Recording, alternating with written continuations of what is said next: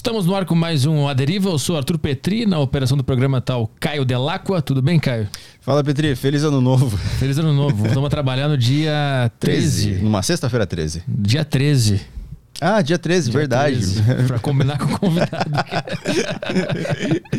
Manda aí os avisos. Lembra como é que funciona? Ah, mais ou menos. Eu vou lembrando o que eu tô fazendo. Bom, gente, quem tá acompanhando ao vivo aqui, vocês podem interagir com a gente, mandar perguntas pela Saco Cheio TV, pelo Telegram da Saco Cheio TV. Saco Cheio TV é uma plataforma que se assina e tem acesso a um conteúdo exclusivo, podcasts exclusivos. Você não assina lá só para mandar mensagem pro Aderiva, tá? Você tem vários podcasts muito fodas que você não encontra no YouTube. Você que gosta gosta de comédia, você vai gostar. Assina lá que esse ano vai ter muita coisa nova e você não vai se arrepender, cara. Então, se você assinar Saco de TV para mandar perguntas para Deriva, você vai na aba do Aderiva, clica no ícone do Telegram, que você vai ser direcionado pro Telegram da, da, do Aderiva e manda pergunta pro convidado. Isso, Isso e o pessoal do YouTube não precisa mandar superchat aí, só mandar a sua pergunta que a gente vai guardar e fazer para o nosso convidado lá no final do episódio. É isso aí, né? Fechou. Então vamos lá, que o convidado de hoje é o André Roncalha. Ele é professor de economia e agora colunista da Folha de São Paulo, né? Começou recentemente, Exatamente. né? Obrigado pela presença de novo aqui. A tua primeira vinda aqui na eleição deu muito sucesso. O pessoal gostou bastante e pediu para tu vir aqui no Aderiva, né? Então, obrigado pela presença aqui hoje. Eu que agradeço o convite. Adorei aquele dia, foi uma conversa muito legal. Gerou, acho, muita, muita conversa, né? Depois, muito debate. E Sempre uma alegria bater papo aqui com você, Petri. Deu a. Deu pole... Não deu polêmica, mas deu muito comentário nessa discussão sobre o ANCAP lá, sobre. O ANCAP, né? Não ter Estado ou ter Estado. Exato. Se imposto é roubo, não. Exatamente. Que aí tu falou, é a vida, tem que pagar, né? a vida é dura. É, foi bom. Mas eu queria saber se tu tá, tá animado aí com o governo Lula que assumiu agora e, mais precisamente, queria te perguntar sobre a nomeação do Haddad para é. esse setor da economia que não é bem a praia dele, ou é, eu não sei. Então vamos começar assim. Eu tô num misto de aliviado com esperançoso e ao mesmo tempo alegre também. Então, existe uma apreensão com a transição. A transição é sempre difícil, né? Não, foi um governo, acho muito polarizado em termos de interação nas redes sociais. Não digo politicamente, porque acho que polarização política envolve um processo bem mais complexo. Eu não acho que a gente viveu isso. A gente viveu uma polarização eleitoral. E a transição para uma pacificação ou para a gente parar de brigar e começar a discutir o que efetivamente está entre nós, que são os temas da sociedade, é, materiais efetivamente, eu acho que ela é sempre dura. E os eventos do último domingo né, mostraram que essa transição não vai ser muito simples. Acho que existe ainda muito ressentimento, existe muita. Uh, o lado que perdeu, não necessariamente todo mundo que votou no Bolsonaro, mas as pessoas que se sentem ressentidas, desconfiadas do processo eleitoral, elas estão tendo uma dificuldade em aceitar isso, o que é, em geral, normal em qualquer processo eleitoral. Eu senti isso em 2018, eu fiquei quatro anos né, sofrendo com olhando e vendo o presidente Bolsonaro, então imagino que quem votou no Bolsonaro e é mais radical, é mais uh, aliado até afetivamente ao presidente, tem o mesmo sentimento de ligar a TV todo dia e falar: nossa, presidente Lula, não consigo uhum. ver isso. Eu acho que até acalmar essas emoções vai demorar mais. Então eu tô né, esperançoso, aliviado, alegre mas também um pouco apreensivo com o que vai acontecer. É, principalmente porque, como essa frente ampla que formou a chapa do Lula e Alckmin, ela tem muitos interesses conflitantes, eles tendem a aparecer de uma maneira dinâmica, então não vai aparecer tudo de uma vez. Só que, como você já colocou, a indicação do Haddad já revela algumas fraturas dentro dessa coalizão ampla né, que formou a chapa Lula e Alckmin. E aí vem o ponto. O Alckmin, uh, desculpa, o, o Haddad é um bom nome. Eu acho que é o melhor nome que o PT tinha para indicar para para Fazenda, é alguém competente em termos de administração, é um advogado, economista. Eu sei que o pessoal pegou uma piada que ele fez, que ele não sabe economia, mas enfim, a gente pode até debater isso depois se tiver interesse. Uh, que tem uma experiência administrativa que não começa na, na, gestão dele como prefeito. Né? Ele já foi, havia sido assessores do, do João Sayad, que foi secretário de Finanças durante a gestão Marta Suplicy, ele foi ministro, né? ele teve uma gestão na maior cidade da América Latina, então é alguém experimentado. E ele tem um traço que talvez as pessoas com o tempo vão perceber. Quem não era da bolha, vamos dizer ali de esquerda, que já conhecia, acompanhava, eu apoiei a, a prefeitura, né, a gestão do Haddad na, na prefeitura, pro desgosto de muitos dos meus amigos e familiares. E então para mim ele não é novidade, né, eu já acompanho há bastante tempo. Então tem muita gente que não sabe que ele na verdade é uma pessoa incrivelmente rigorosa com o orçamento. Né? Ele deixou um caixa abundante para a cidade, mesmo tendo enfrentado várias dificuldades em subir os tributos dos mais ricos. Né? Ele vence, a tentativa era subir, subir o IPTU, entram no STF, bloqueiam a capacidade dele de cobrar esse IPTU mais elevado, principalmente de mansões suspensas. E ele perde, se eu não me engano, ali já em 2013 algo como 2 a 3 bilhões de reais, depois ele perde, se não me engano, mais 3 bilhões, algo assim. Ele se vê fortemente desfalcado financeiramente naquilo que ele queria fazer. Uh, e mesmo assim, ele consegue terminar a gestão dele com caixa, deixa bastante dinheiro em caixa para investimento, deixa todo um programa de investimentos que foi, que foi, program, foi preparado para mesmo após a gestão dele e nunca teve nenhum problema em termos de gestão fiscal. Uhum. Né? Então eu acho que as pessoas aos poucos vão começar a perceber aquilo que as pessoas já na bolha de esquerda já conhecem há muito tempo, que o Haddad é considerado o mais tucano dos petistas. Hum. Né? Ele é alguém que tem uma linhagem do ponto de vista administrativo que é bastante rigorosa. Uhum. Né? Então ele fala assim: eu não gosto de déficit, eu vou combater o déficit. É, quando falaram para ele, né, questionaram a, previsão desse resultado que eles previ, colocaram agora para 2023 de 200 e se não me engano 211 bilhões ou 230 bilhões de déficit para o governo. Né? Ele falou assim: vocês não me conhecem, eu não trabalho desse jeito. O déficit não vai ser desse tamanho. Ponto. Então quem conhece sabe que ele é assim e ele vai fazer de tudo para que não haja um déficit fiscal substancial. Uhum. E as medidas que ele anunciou essa semana, não esqueçamos, 10 dias de governo. Eu sei que parece que faz dois meses e 10 dias, mas na verdade são 10 dias que ele está com a caneta na mão. Em 10 dias, ele já encontrou potencialmente 240 bilhões de reais, seja na forma de corte de custos, 50 bilhões na forma de corte de custos, e 190 bilhões na forma de ou é, repactuação da, de tributos ou eliminação de litígios tributários ou mesmo eh, revisão de contratos que estavam aí ou até a, a desoneração na minha visão maliciosa que foi feita no dia 28 ou 29 de dezembro no apagar das luzes do governo Bolsonaro que foi a isenção do PIS e COFINS sobre as operações financeiras, o lucro financeiro das empresas. Né? Algo que se não faz faltando um, dois dias de governo. Né? É algo que vai ter um efeito de quase 5 bilhões de reais nas contas do governo. Então ele foi lá fazendo meio que um garimpo, né, para usar o termo caro aqui aos, aos amigos ANCAPs, né, que adoram mineração. ele foi lá minerando e em 10 dias encontrou isso. Já uhum. encontrou potencialmente 240 bilhões para poder cobrir o déficit programado. Ou seja, já foi aprovado. É isso que eu quero que vocês entendam. Esse déficit já foi aprovado. Ele poderia falar: não, vamos deixar assim, porque já está programado, já foi aprovado pelo Congresso anterior, né, que aprova o orçamento do ano seguinte. E vamos já preparar para o próximo. Ele não, eu não quero terminar esse ano com um déficit desse tamanho, porque a responsabilidade fiscal para mim é importante. E aí qual é a diferença? Ele poderia seguir aquilo que se espera, e é o que eu acho, né, desde a da nossa última conversa. Eu acho que ficou claro que tem duas formas de você resolver o problema fiscal. Um deles é você cortar despesa, e o outro é você subir a arrecadação. Você pode fazer os dois, né? Você pode modular ali queda de receita, é, elevação de receita com queda de despesa. Ele vai fazer algo nesse sentido. Então ele está no meio termo dizendo assim: olha, eu sou responsável, não vou deixar a, a coisa fugir de controle, não é o meu perfil.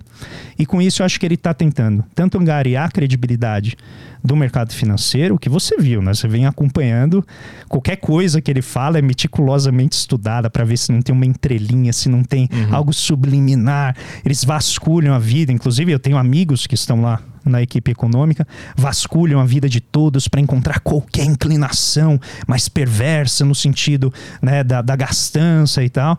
Então acho que ele está tentando ganhar credibilidade para dizer que ele não é um irresponsável. E do meu ponto de vista, a história dele prova que ele não é efetivamente um uhum. irresponsável fiscal. Né? É que de, de fora da bolha ficou parecendo que era meio que vou dar emprego para meus amigos aqui. Que não tinha nada a ver com, a, com, a, com o talento do cara, com o conhecimento. Mas você tá falando que, que o Haddad. Você tá dizendo tem... da equipe dele? É, quando ele nomeou o Haddad, eu pensei, ó lá, amigo do cara, né?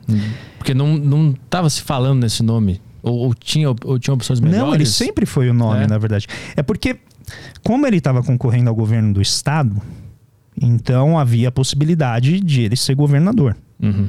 Uma vez que ele perde a eleição aqui, ele se torna automaticamente um dos principais quadros para a Fazenda. Tinha outros, tinha o Wellington Dias, tinha uh, o próprio o, o Alexandre né? Padilha. Ah, uhum. O Meirelles, eu acho que nunca foi considerado efetivamente. Acho que, como a, a frente era ampla, então todo mundo foi lá e colocou a sua lista de desejos, né? Uhum. Ah, eu gostaria que fosse o Pércio Arida, né? Eu gostaria que fosse o Henrique Meirelles, né? Coisa, chama o Meirelles, né? Uhum. Que ele resolve e tal. Mas é, política é, é, um... É aquela... Eu vou relembrar o meu mote na nossa última conversa. A vida é dura. Então quando você chega lá, você tem um conjunto de anseios que você quer executar. Só que aí você tem a sua base política. Então, não necessariamente você vai conseguir fazer aquilo que você quer, uh, do jeito que você quer, no ritmo que você quer, na sequência que você deseja, porque você vai enfrentando as restrições que vão aparecendo. Uhum. Então, eu lembro que na nossa última conversa, eu falei para vocês assim, olha, se a gente estiver em campos opostos da política, o Congresso, ele é o espaço onde eu vou fazer oposição aos seus anseios. Então, se você tem um projeto de sociedade, e na minha visão, esse projeto é danoso aquilo que eu represento, o estilo de vida das, dos meus constituintes, né, de quem votou em mim, dos meus eleitores e tal. Então eu vou tentar bloquear o avanço da sua visão de mundo, do seu projeto de sociedade. Agora imagina, Petri, que isso está dentro da tua aliança. Entendeu? Que a gente está uhum. trabalhando junto. Então vai ter coisa que você vai falar assim, não, pode tocar isso aí. É, Sim, não é algo que eu faria, mas também não me incomoda. Agora vai ter temas em que vai ser muito central para você que a agenda avance em outra direção. Então eu acho que a gente tem que olhar a configuração do, do da área econômica do Lula uh, na perspectiva integrada. Então a gente tinha um super ministério, né, que o Paulo Guedes reuniu trabalho, orçamento, gestão, planejamento, indústria, colocou tudo lá dentro. Centralizou tudo. É. Ele colocou tudo sobre, sobre, o, sobre o mesmo guarda-chuva e agora está se. Uh, rea, eu brinquei que é remembrando, né? não é uhum. desmembrar. Na verdade, está voltando, eles estão voltando a ser membros individuais como eles eram antes do Paulo Guedes. E aí você tem uma articulação entre ministérios. Então, o que, que, é interessante ver, e eu acho que é, é, potencialmente algo que no futuro pode gerar mais conflito, que é a dupla Haddad e Tebet. Então uhum. agora eles estão conversando, porque a gente está no momento de estabilização. Então acho que ambas as, a, as intenções estão indo na mesma direção. E eu acho que é isso que o Haddad está tentando sinalizar para o mercado. Eu não vou jogar contra a Tebet. Eu não sou aqui o agente perdulário que quer tocar fogo na inflação do Brasil. Uhum. Eu não sou agente perdulário que quer reforçar malfeitos, que quer uh, permitir irregularidades, superfaturamentos. Não. Tanto que ele está revendo um monte de contratos, já encontrou, se eu não me engano, algo em torno de quase 3 milhões, 2 milhões e meio de pessoas que foram colocados indevidamente, sem critério, no Auxílio Brasil, pelo pacote eleitoral, na parte do pacote eleitoral que o Bolsonaro fez para se reeleger. Uh, então tem muita coisa. Isso são 10 dias de governo tá? com todas as dificuldades que a equipe de transição enfrentou para ter acesso a dados. Então, eu acho que ao longo do tempo a gente vai encontrar mais coisas. Mas eu acho que ele está sinalizando assim: olha, eu quero estabilizar a economia. Eu quero colocar todo mundo junto no mesmo barco, todo mundo sinta que está no mesmo barco. Né? E com isso a gente começa a efetivamente dizer como que a gente vai gastar o dinheiro. Uhum. Quais são as prioridades da sociedade? Porque quando você vê a eleição, né, a eleição foi muito polarizada em termos eleitorais. E aí, a aliança que o Lula fez, ela tem muitos interesses, são interesses muito diversificados ali. Então, acho que todo mundo deseja uma sociedade próspera. Todo mundo deseja que os pobres tenham o que comer, que os pobres tenham oportunidade para ascender na vida. Só que cada um tem um caminho. Sim. E aqui eu acho que é onde a dinâmica política ela é muito interessante. Porque pode ser que agora, até Betil Haddad, que eu acho que vão ser os próximos candidatos, né, em 2026 por hora, tá? Tudo pode mudar em questão de semanas, né, em política. Mas por hora eu acho que eles vão ser os candidatos em 2026. E, e o que vai acontecer uma vez que a economia estiver estabilizada é que eu acho que vai ser o teste do governo Lula. Uhum. Porque aí é o que fazer por hora, como a crise ela tá muito premente, tá todo mundo olhando para o mesmo lugar, que é para trás tentando resolver o que tá de pro, o que tem de problema. Uhum. Daqui a pouco a gente vai começar a olhar para frente. E aí eu acho que quando a gente olhar para frente, os caminhos são mais diversos. E aí a gente acha que vai começar a enxergar um pouco mais de controvérsia no bojo assim do governo. Você falou que o, o Haddad ele pegou o, o orçamento em déficit, é isso? Então significa que o Bolsonaro deixou o Brasil no prejuízo. Para eu entender que na, na minha visão mais leiga. Então, o Brasil terminou os quatro anos de Bolsonaro no negativo. É isso? Não, ele termina uh, agora, 2022, com superávit. Hum. Ele termina, o Paulo Guedes deixa um superávit. Só que para 2023 aí já tem déficit. Ah, então o projetado. É. É, é o desse ano. Porque uhum. o orçamento ele é sempre votado no ano anterior. Hum. Né? Deveria ser, né? Então você apresenta a lei de diretrizes orçamentárias, a LDO, se eu não me engano, em agosto. E aí você convence o Congresso, o Congresso vai lá, entra as emendas, cada um começa a dizer como que vai gastar, né? Tem toda aquela uh, interação e negociação com o Congresso. E aí é aprovada essa lei. E aí essa lei que pauta a, a ação do governo uhum. no ano seguinte. Então, aquilo que o Lula vai executar esse ano foi formulada num congresso interagindo com o Bolsonaro. Ah, entendi. Então, eles decidiram que eles iam, eles iam sair no negativo 2023. Tipo, ó, vamos gastar mais, pessoal. Foi não, eles... não, é porque a receita foi extraordinária. Ah. Entendeu? O que aconteceu? 2022 foi um ano em que você teve um choque, né? os preços de commodities continuaram muito elevados então, a receita do setor mineral extrativo foi absurdamente alta. Absurdamente alta. Agora eu não tenho o número exato de cabeça, mas é o mais alto da série histórica. Você olha o gráfico assim, ele cresce é, uhum. é, de maneira sustentada. Então, isso gera o que a gente chama de uma receita não recorrente. Então, esse ano foi muito bom. Uhum. Né? Como você, você deve ter momentos que o faturamento vai lá na lua mas você não pode garantir que todo ano vai ter aquele faturamento. Sim. Então, como a gente tem uma dependência grande da exportação de commodities, a gente teve um ano muito bom em arrecadação de commodities. Na verdade, já faz uns 3, 4 anos, até um pouco mais, que o setor mineral extrativo está gerando muita receita para o governo. Uhum. Só que com os preços da commodity, das commodities lá fora já caindo, eles já estão embicando para baixo, já tem alguns setores já está com queda sustentada, não dá para contar com essa receita. Ela ainda vai ficar razoavelmente alta, mas não tão alta quanto se previa.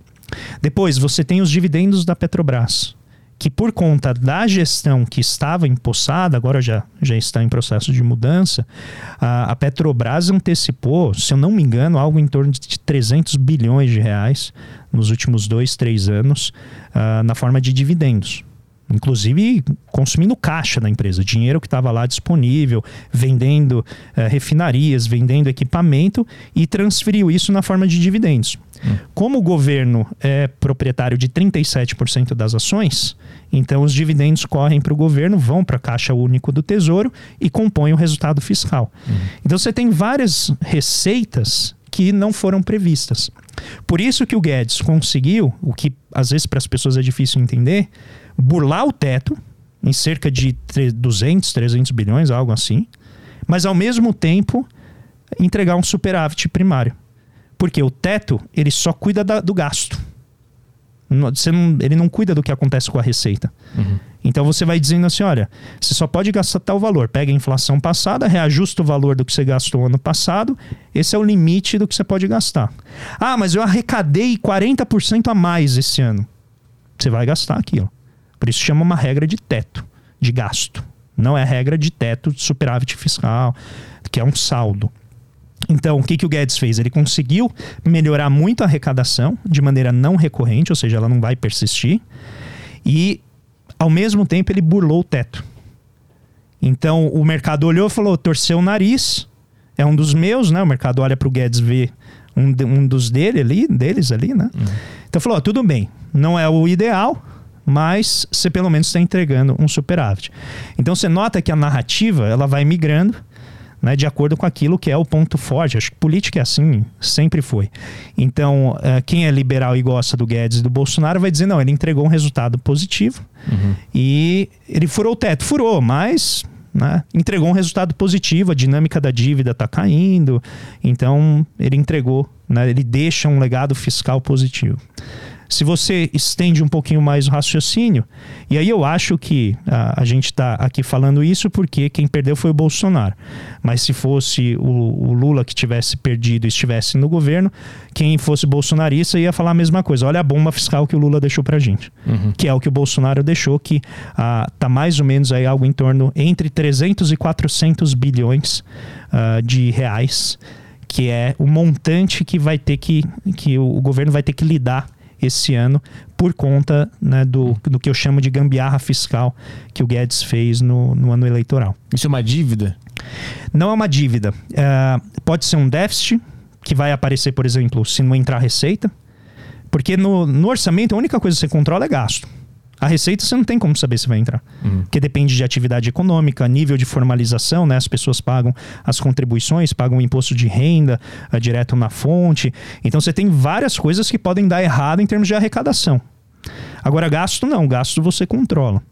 Então o que, que ele deixa? O risco, risco de essas, essas receitas que antes aconteceram, de elas não voltarem a acontecer. Alternativamente, uh, do lado do gasto, tem a, aquela fantástica desoneração tributária que foi feita né, no segundo semestre do ano passado para reduzir os preços do, de combustíveis, né, do gás natural uh, e também os, os preços da, da cesta básica e vários itens né, que acabaram recebendo telecomunicações, energia, receberam uma desoneração. Só que ela ia só até 31 de dezembro.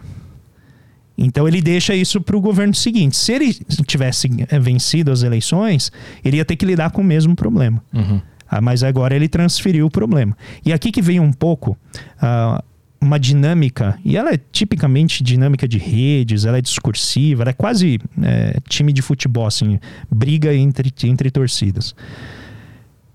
O mercado financeiro olha para o Lula, como você começou a conversa, e fala assim: esse cara aqui, eu não sei se ele vai fazer as coisas do jeito que eu acho uhum. que ele tem que fazer. Tô com medo. Tô com medo. Uhum. Chega a ser, tô, tô desesperado. Né? Um grande presidente de banco chegou a falar que o mercado está desesperado.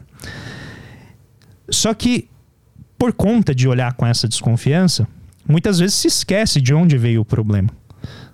Novamente, o Lula assumiu faz 10 dias.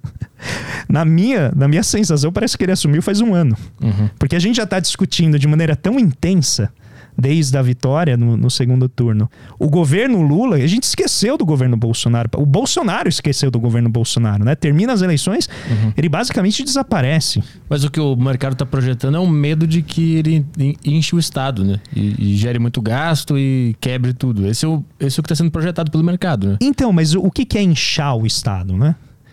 Quando a gente olha os dados fiscais, o governo Bolsonaro entregou as contas com algo em torno de 19% do PIB, em termos de gasto. Tá? A gente arrecada 32%, mas 13% automaticamente volta na forma de transferências, que é INSS, né? Previdência, pensões tal. Então ele gasta ali 19% do PIB. Ele entregou com 19%, que foi mais ou menos o que ele recebeu. Ele recebeu um pouquinho mais, acho que 19,6% e entrega com 19%. Esse gasto adicional incluindo a PEC da transição, uh, aumenta o gasto para algo em torno de 19,5% no máximo. Entendeu? Então não é que está indo de 19% do PIB para 23%. Uhum. Não, você está aumentando meio por cento do PIB apenas. Aí por que que fala, mas apenas, apenas, André, dá né, algo em torno aí de, é, de 50 bilhões de reais? Porque a gente não sabe o que vai acontecer com esse ano. Se o PIB crescer mais do que cresceu no ano anterior, então esse meio por cento a mais some. Porque como o PIB cresce mais, 50 bilhões dentro de um PIB que está muito maior, significa menos. Então pode ser que termine o ano com 19%. Então a gente não está falando de um salto de gastos. Tá? Esse é o primeiro ponto que eu queria frisar. Aí você deve então perguntar, então por que que os caras da Faria Lima, que são estudados, tem muita gente boa, qualificada, com doutorado, conheço um monte, trabalho inclusive, conheço o pessoal de lá. Por que, que eles estão nessa histeria? Porque o projeto de lei orçamentária que o Guedes entrega aparece lá com 17,6% do PIB. Então, na caneta, ele fala assim: vou entregar um, um gasto de 1,5% do PIB a menos de um ano para o outro. Sabe quem que fez isso? A Dilma. Olha o que aconteceu com ela. Entendeu? Porque se você corta 1,5% do PIB, são 150 bilhões de reais em um ano. Se você faz um corte desse tamanho, das duas, uma. Ou você vai paralisar uma parte importante dos serviços que o Estado presta, ou você vai ter a maior eficiência que o Brasil já viu em termos de gasto público. E você vai fazer ali aparar todas as arestas de todos os milhares, milhões de contratos que o governo tem, desde o nível federal até o nível municipal, até o nível das subprefeituras, e você vai conseguir poupar isso. A gente conhece o Brasil. Né? É uma multiplicidade, 5.560 municípios, 27 unidades federativas, mais o governo federal com legislativo, judiciário que cuidam dos seus próprios gastos. Então, é difícil imaginar que de um ano para outro você vai conseguir reduzir 150 bilhões de gasto na boa vontade. Então, o uhum. Guedes faz isso. Só que não é um orçamento exequível. Não é exequível. Você fazer um ajuste desse de um ano para o outro. E aí o que, que aconteceu? Faltou dinheiro já em 2022. Lembra que estava paralisado, ele não conseguia executar, faltou pagamento de bolsa de estudo. O caminhão pipa, que atende dezenas de cidades no Nordeste que não tem acesso à água, mesmo tendo cisternas, por conta da seca recente, tem dificuldade de receber água, água, assim, para função básica de vida. Uhum. A gente está falando de farmácia popular, a gente está falando de gastos elementares que são sustentação para milhões de pessoas no Brasil. Eles começaram a não ter dinheiro para pagar isso. O censo o censo, já estão falando, a gente vai ter que refazer. Porque o censo deu 207 milhões de habitantes. As projeções davam algo em torno de 213. Então, tiveram que cortar um, dezenas de questões do censo para caber no orçamento cada vez menor que o Bolsonaro ia impondo ao censo do IBGE. É, fiscalização né, da, da Amazônia, fiscalização dos nossos biomas, tudo isso foi sendo né, reduzido. E aí vem um problema que é: tudo bem, se você fizer algo assim e pegar o avião e for embora do país e não viver mais aqui, tudo bem, né? Você não é afetado por nada disso, mas para quem fica é um problema enorme. E aí o governo olhou para isso e falou assim: não tem como. Você não achou interessante como, como foi aprovado rapidamente um projeto de emenda constitucional no espaço de dias, no final do ano? Hum que foi a PEC da transição, no valor aí, que até ficou maior do que precisava, de 175 bi, se eu não me engano. Por quê? Porque ia ter um apagão do Estado no ano seguinte. E o pessoal sabia. Eu sei que, em geral, ah, não, mas é porque tem corrupção, porque o Centrão quer roubar. Quer... Não, isso é porque se você não tiver esse dinheiro, o Estado não funciona. E se ele não funcionar, a gente vai descobrir o que talvez é o apreço dos ANCAPs. O que, que significa né, ter a paralisação do Estado em várias dimensões uhum. da vida social, que talvez seja algo que a gente possa explorar também aqui. Uh, tem alguns livros saindo recente que uh, discutem um pouco dessa história. Uh, e eu acho que então a, a, reação foi essa: não podemos deixar o Estado paralisar. Uhum. E aí, o pedido que foi feito apenas restaura o valor.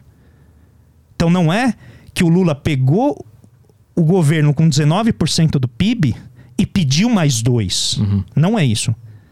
Ele pega um orçamento com 17,6% do PIB e pede mais dois. Voltar para zero. Restaura apenas uhum. o valor que o Guedes gastou em 2022. Uhum. E isso deixou marcado com medo. É, porque quando chega na imprensa, você pede 2% do PIB, o pessoal vai à loucura, né? São 200 bilhões. Uhum. Aí já entram as casas de pesquisa, né, de research, que eles chamam, as consultorias, e começam a falar: olha, 2% do PIB significa que o governo uh, vai aumentar o gasto. Aí entra essa ideia de que se injeta dinheiro na economia, a inflação sobe automaticamente. Né? A distância entre a taça e os lábios. Muita coisa pode acontecer antes de você colocar dinheiro na economia. Injetar dinheiro na economia é colocar o vinho na taça entre a taça e o lábio tem uma distância grande. Essa é uma expressão que o Keynes usava já. Então muita coisa pode acontecer. Só que na cabeça desse pessoal é automático. Você jogou dinheiro na economia, injetou 2 bilhões a mais na forma de gasto, que é licença para gastar. Não é que o governo vai gastar. Ele quer o espaço para gastar. Uhum. Tá? Que, que vai subir a inflação. Se vai subir a inflação, o Banco Central faz o quê? Sobe a taxa de juros. Se sobe a taxa de juros, aumenta a dívida pública por meio do serviço da dívida e isso onera ainda mais o Estado. O Estado perde o controle da dívida, a dívida começa a crescer sem parar. Pronto, estamos insolventes. Uhum. Essa, é a, essa é a lógica. Né? Mas não é isso que está acontecendo. Uhum. A gente simplesmente saiu de 19 e agora, se tanto, ia chegar em 19,5. E o Haddad já deixou claro: não vai. Uhum. Não vai chegar nesse valor. Então, possivelmente, a gente vai ter uh, algo aí fechando em torno de 19%, uhum. e a depender do sucesso dessas medidas que uh, ele está sugerindo, eu, eu, não quero uh, cravar que isso vai dar certo, porque muita coisa de errado pode acontecer nessas medidas, ele mesmo reconheceu isso, mas certamente não é sabe? Esse expansionismo que se, estão, que, que se fala por aí. E tem muita gente boa, assim, não é nem gente que muitas vezes eu critico como sendo pessoas que não conhecem de economia, não. Tem gente, gente de gabarito falando a mesma coisa e sem explicar onde que está vindo toda essa gastança, porque quando você olha os dados, não é isso que a gente enxerga. Uhum. Uma, uma das coisas que mais me chamou a atenção quando eu comecei a conhecer as pessoas de esquerda é, foi o conceito de que imprimir dinheiro não, não necessariamente leva à inflação, né? E para mim essa era uma ideia muito sólida Sim. na minha cabeça já. Pode me explicar por que, que não é bem assim? A distância da. da Entre a taça do... e os lábios? Isso. Tá.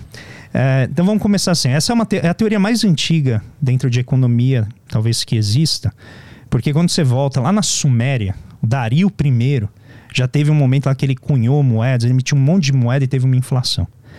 Então, historicamente, a gente é preparado a pensar que se você tiver muito de um meio de pagamento circulando, o valor que cada pessoa atribui a esse meio de pagamento vai ser menor. E isso é que a gente dá o nome de inflação. Isso valeu durante muito tempo. Tá? Então a gente pode voltar é, lá na, na Espanha, logo depois da descoberta da América Espanhola, em que tem uma enxurrada de ouro chegando na Espanha entra um montão de ouro do nada, esse dinheiro começa a percorrer a sociedade, vai encontrando os limites de capacidade, que as pessoas vão trabalhando cada vez mais para atender aquela demanda. De repente tá todo mundo com mais ouro na mão, comprando, comprando, bateu a capacidade produtiva da sociedade, que não era lá muito grande naquela época, pá, os preços sobem. Então, você lê o David Hume, isso é século XVIII, ele vai falar isso. O David Hume, ele tem a citação clássica que todo mundo fala. O dinheiro penetra na economia de, em alguns pontos e ele vai entrando na economia. Conforme ele vai batendo nas limitações de produção, os preços sobem. Só que antes de os preços subirem, você tem uma animação do comércio, da atividade e da prosperidade, diz o David Hume. Tá? Ou seja, entre o momento que você injetou a moeda e o momento que os preços sobem, muitas coisas podem acontecer. Uhum. Então eu gosto de usar uma metáfora que é a seguinte: injetar moeda na economia é como encher o tanque do seu carro. Se você encher o tanque do seu carro, ele anda mais? Você encheu o tanque e fechou lá. É da mesma coisa, mas por mais tempo, né? Não, ele não anda, né? O que, que você tem que fazer para ele andar? Ah, tá, entendi. Você tem que ligar, uhum, uhum. você tem que pisar no acelerador e assim por diante. E, e vai ter ritmos de né, diferentes acelerações uhum. que vão fazer com que haja o consumo daquela gasolina. E aí, se você acelerar demais o automóvel, pode acontecer dele superaquecer, né? E aí você tem, né? todo o conjunto de como você opera a caixa de câmbio, como você opera acelerador, como você usa na curva, como você fez. Você tá entendendo? Tem um monte de coisa. Jogar dinheiro na economia é como encher o tanque. O que faz a economia andar é o gasto, não é o dinheiro. Hum. Então, se eu colocar dinheiro na tua carteira e você não gastar, eu estou gerando inflação? O dinheiro está parado. Mas aí tem que contar com a não gastação das pessoas com esse dinheiro. Isso. Né? E aí é um ponto-chave. Essa teoria que eu estou falando, que é a teoria quantitativa da moeda, que valeu, valeu assim, né? Ela dominou as mentes durante muitos séculos.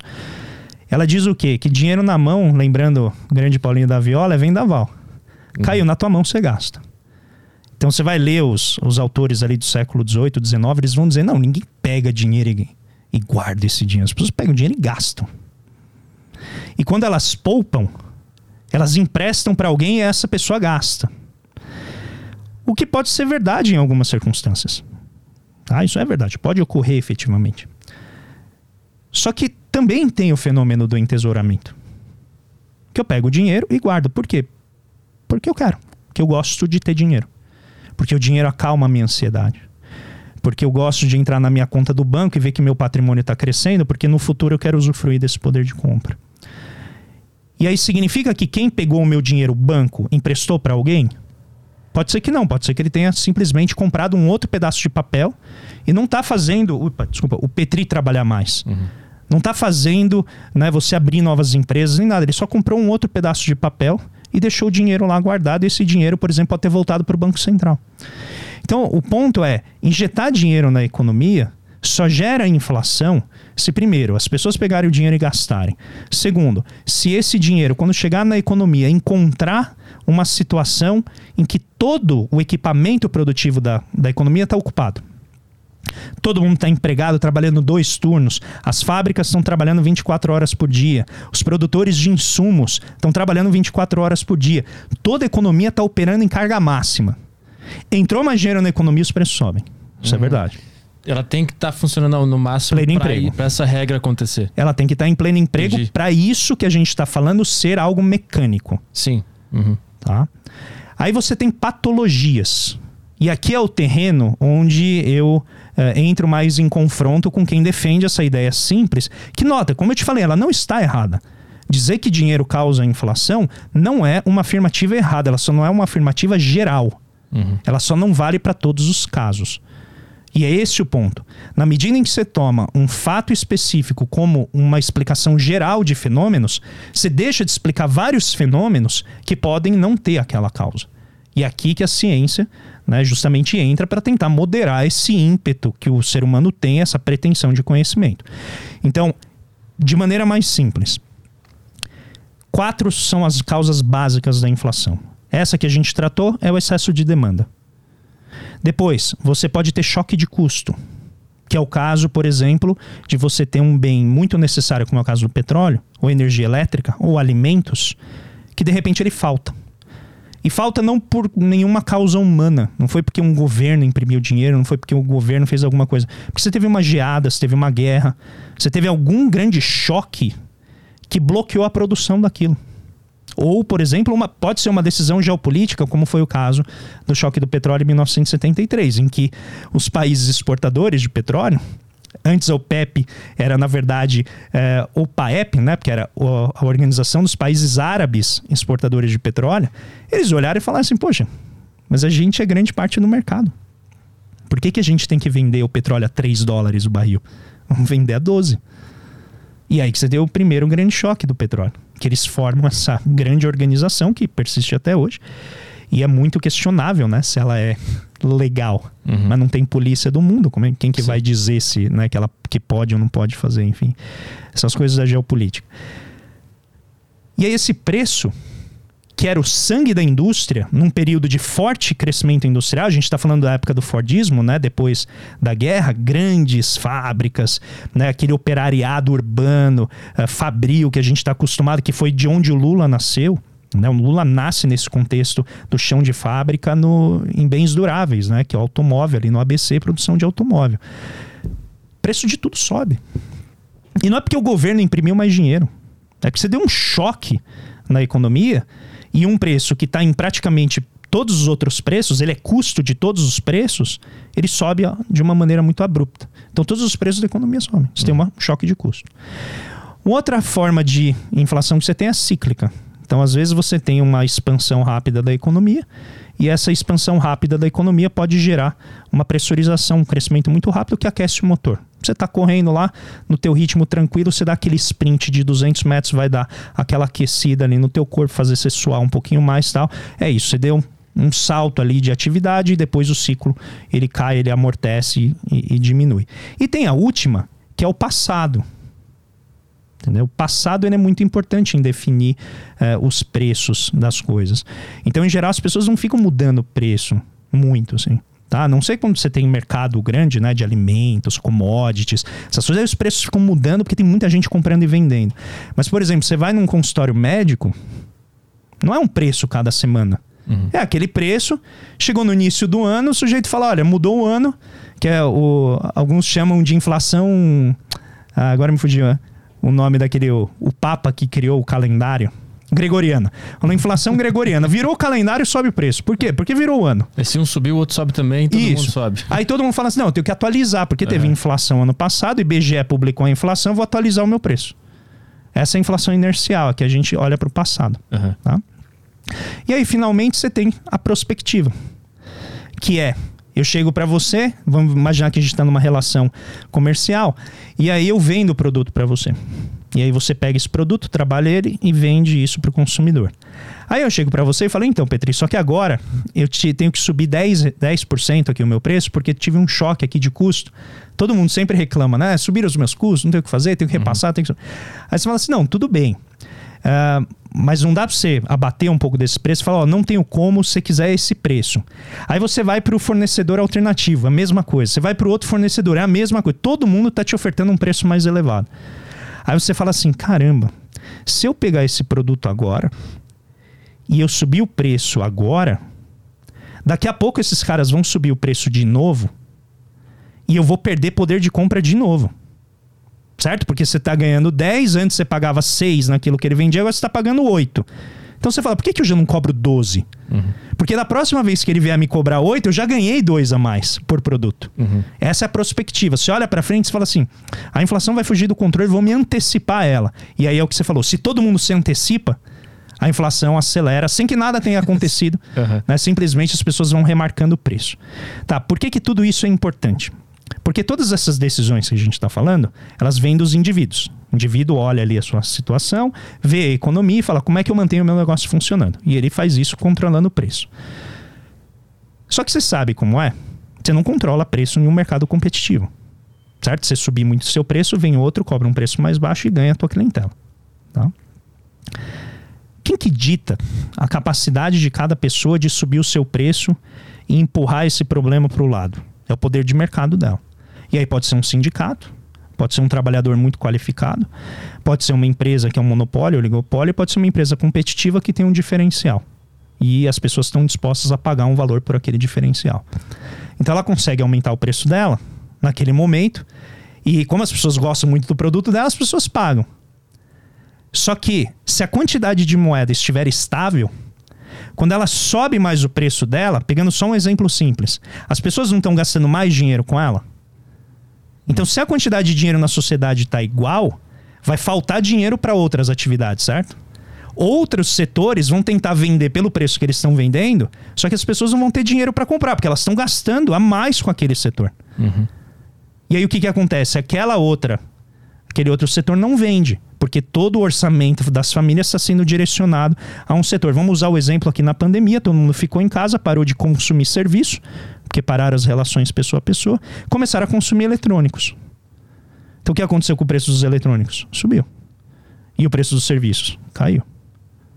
Tá? Porque o dinheiro, o orçamento começou a se deslocar lá. Aí veio o governo e fez o quê?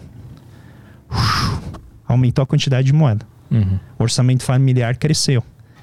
Só que as pessoas podiam ir ao shopping, podiam ir ao cinema, podiam ir ao teatro. Não podiam. Então o que aconteceu com a poupança? Ela cresceu.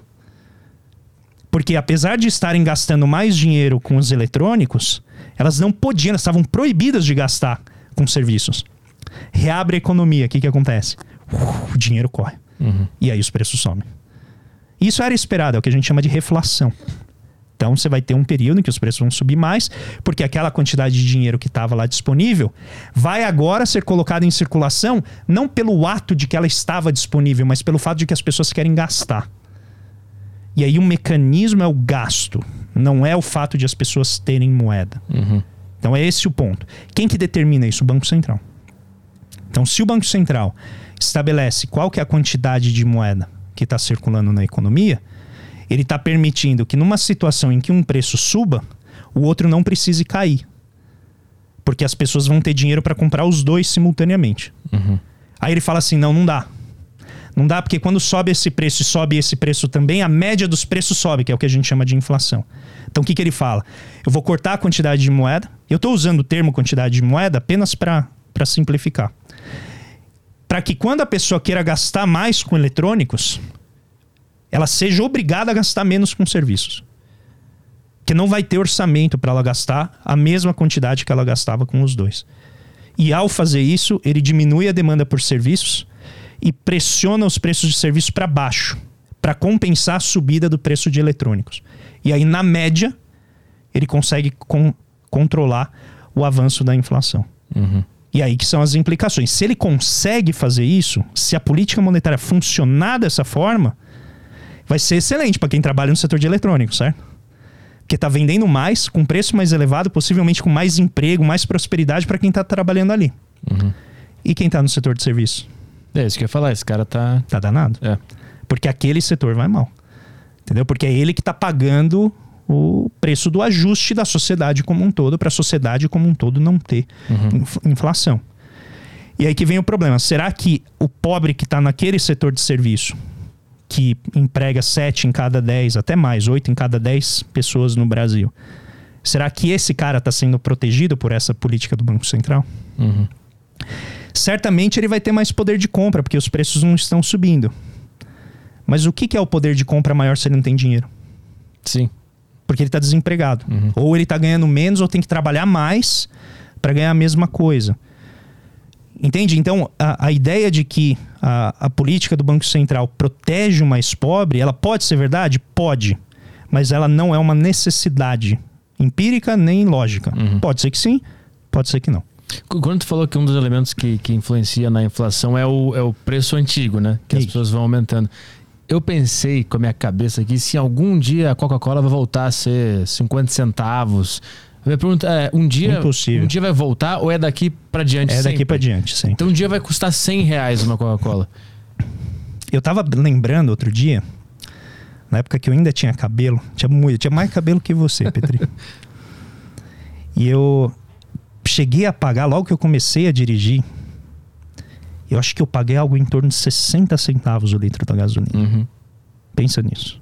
60 ou 70 centavos. Eu tava lembrando de coisas que eu já comprei, que você comprava com moedinha, né? E hoje você tem que Sim. usar notas inteiras, uhum. né, para pagar. Isso, essa, esse lugar que a gente vivia antes nunca, não tem como voltar. É, é, é literalmente impossível economicamente falando. Vamos dizer o seguinte: é, como experimento mental é possível, mas o custo disso é muito elevado. A Inglaterra fez isso depois da Primeira Guerra Mundial. Terminada a Primeira Guerra Mundial, 1926, se eu não me engano, Winston Churchill, que era o, o ministro da Economia na época, ele tenta restaurar o padrão ouro na Inglaterra com a taxa de câmbio de antes da guerra. Então uhum. lá reduz a taxa de câmbio, deixa a libra muito forte. E a ideia dele era restaurar um, o poder de compra. Nessa época, o Keynes escreve um texto, As Consequências Econômicas de Mr. Churchill em que ele diz assim: olha, se você fizer uma valorização do câmbio monumental como essa, que em geral é o que as pessoas querem, né? Elas querem que o real valha mais porque elas vão comprar mais coisas de fora, elas vão ser mais felizes, elas vão ter os bens de consumo que elas querem. O Keynes falou sim, mas é essa, esse é um luxo que sai caro. Por quê? Quando você aprecia demais o câmbio e você tem um poder de compra muito grande, você mata a indústria. Porque a indústria não tem como competir, competir lá fora. Uhum. Vou usar um exemplo. Uh, a indústria empregava um trabalhador ali, vamos dizer, a duas libras a hora. Tá? Só que como a libra começou a valer muito mais, seria o equivalente, ele está empregando agora por 8 libras a hora. Só que ele está vendendo o produto dele a 6 lá fora. Como é que ele vai vender um produto a 6 se só a mão de obra custa 8? Uhum. Porque o câmbio está muito apreciado. Então isso basicamente destrói a indústria. A indústria não tem como sobreviver porque ela tem que desempregar em massa e tal. Então, quem está falando, tudo bem, você pode resgatar essa época de ouro do capitalismo britânico, né, que era um império já em decadência, né, depois da Segunda Guerra Mundial, uh, acabaria com isso de uma vez e, e daria lugar aos Estados Unidos, mas ele teve um experimento como esse, uma deflação monumental, né, então se derruba os preços, que foi o que aconteceu durante o período do pós-real, a gente pode até depois falar nisso, mas você dá uma porrada nos preços, eles caem. Só que aí muitos custos da economia estão muito acima desses preços, aí você tem uma quebradeira geral. Mas aí uma alternativa que não fosse essa autoritária, assim, de um cara decidir, se a sociedade conseguiria se reorganizar para voltar esse Então, a gente tentou um isso dos anos 80, a gente cortou vários zeros. Uhum. Né? Então você pegava uma moeda lá, tinha, sei lá, um milhão de cruzeiros, aí você falou, não, então agora vamos cortar três zeros e o que era um milhão agora vale mil. Os preços caíram de 8 milhões para 8 mil. Mas continua sendo a mesma Mudou coisa. nada. Né? É... Então, o que você está colocando é o que a gente chama de nominalismo. Hum. Então você está preocupado assim, olha, eu quero que as coisas nominalmente isso. valham menos. Para ter uma sensação melhor. Isso. Essas são, é isso que as reformas monetárias fazem elas tentam dar uma sensação psicológica de que a moeda vale mais. Uhum. Tá? Aí pode ter efeito de cálculo para questão do dia a dia e tal, mas em geral nas economias, no modelo que a gente tem de moeda fiduciária, e essa é uma é a grande crítica né, do, do pessoal que, que, é, que, segue a escola austríaca, o pessoal ANCAP, que fala: olha, tá vendo? O dólar lá em 1913 valia, né? Um dólar tinha esse valor e agora, 100 anos depois, ele tá valendo, sei lá quanto que é, 0,27. Eles fazem os cálculos lá de que é a inflação corroendo o valor do dólar. Sim, mas todo mundo tá ganhando mais também. Uhum. Né, os salários cresceram nesse tempo, você teve melhoria de emprego, mudança tecnológica que diminui o custo das coisas. Então, uh, o nominalismo, ele talvez seja uma opção política. Tá isso que você está falando. Se a gente conseguir reunir 320 deputados que representam suficientemente os anseios da sociedade para que a gente volte a comprar balinha a 10 centavos, talvez a gente consiga fazer isso. Eu não sei se a economia vai reagir bem, eu acho que não. Uhum. Porque a gente já tentou fazer isso com o Collor, e olha o que deu. O Collor foi isso. Dá uma porrada na, na, na economia, paralisou o sistema financeiro, paralisou o sistema monetário, zerou o jogo. Falou: ah, a partir de agora as coisas valem esse cruzeiro novo aqui. Eu não lembro se era cruzeiro novo ou cruzado novo. Acho que era cruzado novo. Mas enfim, não lembro mais qual era a moeda. E aí você reconfigurou os preços da economia, mas você viu, rapidamente voltou. Uhum. Porque o nominalismo ele é só a expressão. É a expressão do conflito distributivo. Então não adianta muito você ter um preço que é nominalmente muito baixo, mas se tem muita gente que vai precisar de muito mais daquele dinheiro para comprar as coisas, entendeu? Porque uhum. aí acaba tendo essa pressão natural. É quando, quando o Fernando Henrique assume, ele, ele faz aquela variação, né? Do dólar Isso, do que real. é o RV. E isso foi é, é uma boa fazer isso? Porque dizem que foi isso que causou muita inflação depois, né? De, de ficar forçando e as reservas de, de, de dólar tinha que queimar e tal. E quando a tampa saiu fora, descambou tudo. Não, olha, eu vou te dizer. É, estamos fazendo várias perguntas interessantes aqui, minha, minha cabeça está viajando. O plano real, ele faz. Eu vou usar as palavras dos membros da equipe.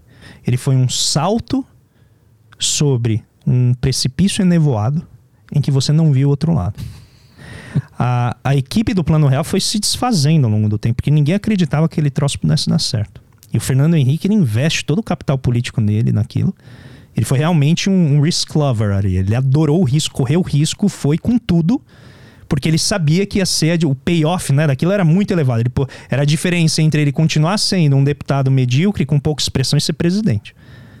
Ele compra esse risco, inicia o RV, que era um período de sincronização dos preços, eu vou tentar explicar aqui, mas para a maioria das pessoas até hoje, até quem viveu naquela época, as pessoas não, não entenderam direito o que era. E aí, depois de um período de sincronização dos preços, ele foi lá e pá, converteu a moeda numa moeda nova. E aí, aquilo que custava, sei lá, 50 mil cruzeiros, né? Ou uh, na época acho que era cruzeiros reais, se eu não me engano. Uh, de repente custava um real. Que é isso que você está falando. Uhum. Quando você tem essa mudança, adivinha o que acontece? é um boom de consumo. Porque antes uma, uma balinha custava 20 mil cruzeiros e agora ela custa 10 centavos. Imagina quanto tempo as pessoas no Brasil não pensavam em centavos. Sim. Mas isso é só psicológico, na prática era a mesma coisa? Mas em economia o psicológico é real. Ah. Não há nada mais real em economia do que o psicológico. Nada mais real. A economia é uma projeção psicológica da sociedade? Eu é, acho que a única coisa que eu concordo efetivamente com o Mises, que é é a teoria da ação humana.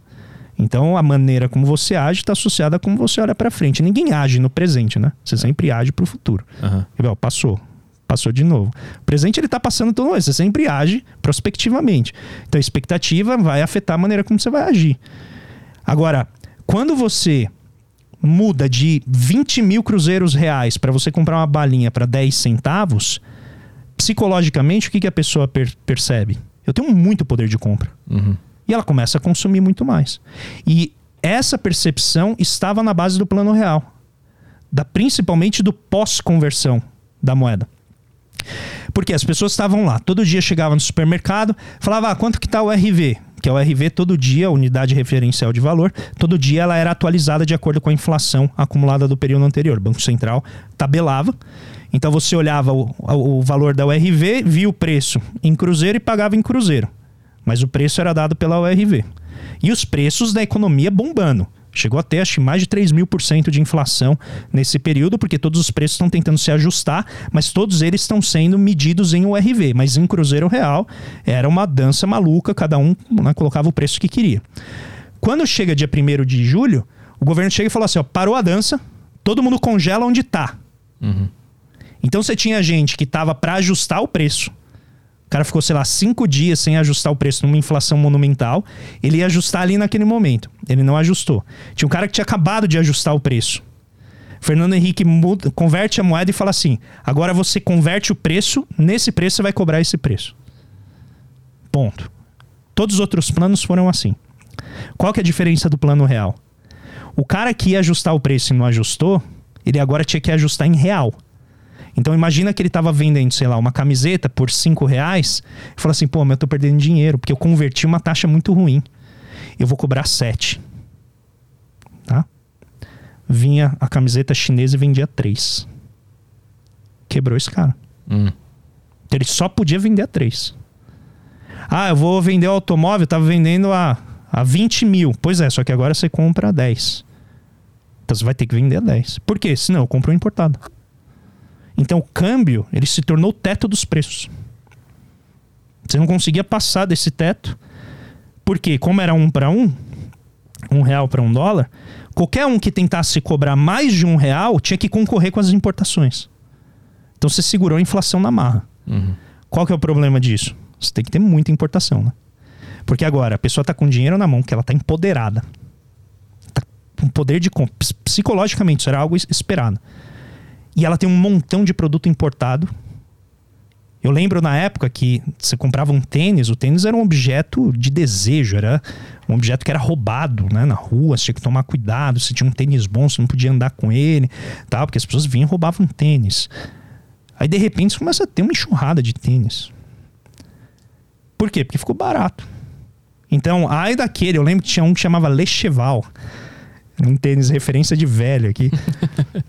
Mas era um tênis que ele tinha um preço módico, ele era acessível, sumiu. Uhum. Porque de repente você estava comprando Nike muito mais barato.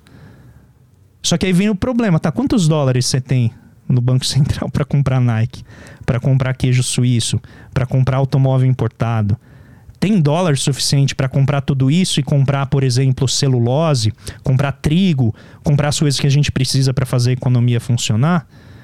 Em geral, não tinha. E aí são as crises cambiais. Então, o custo de você ter um nominalismo baixo, que é essa, nessa pergunta que você fez, é que você tem que ter uma reforma monetária, que é sempre problemática, sempre difícil de fazer, pode dar certo, mas é muito arriscada. Fernando Henrique fez, deu certo e se elegeu no primeiro turno. Né? Tamanho, o, o poder daquilo que ele conseguiu como político. E tem o custo de manter esse troço depois. É fácil chegar num um para um para dólar. Sim.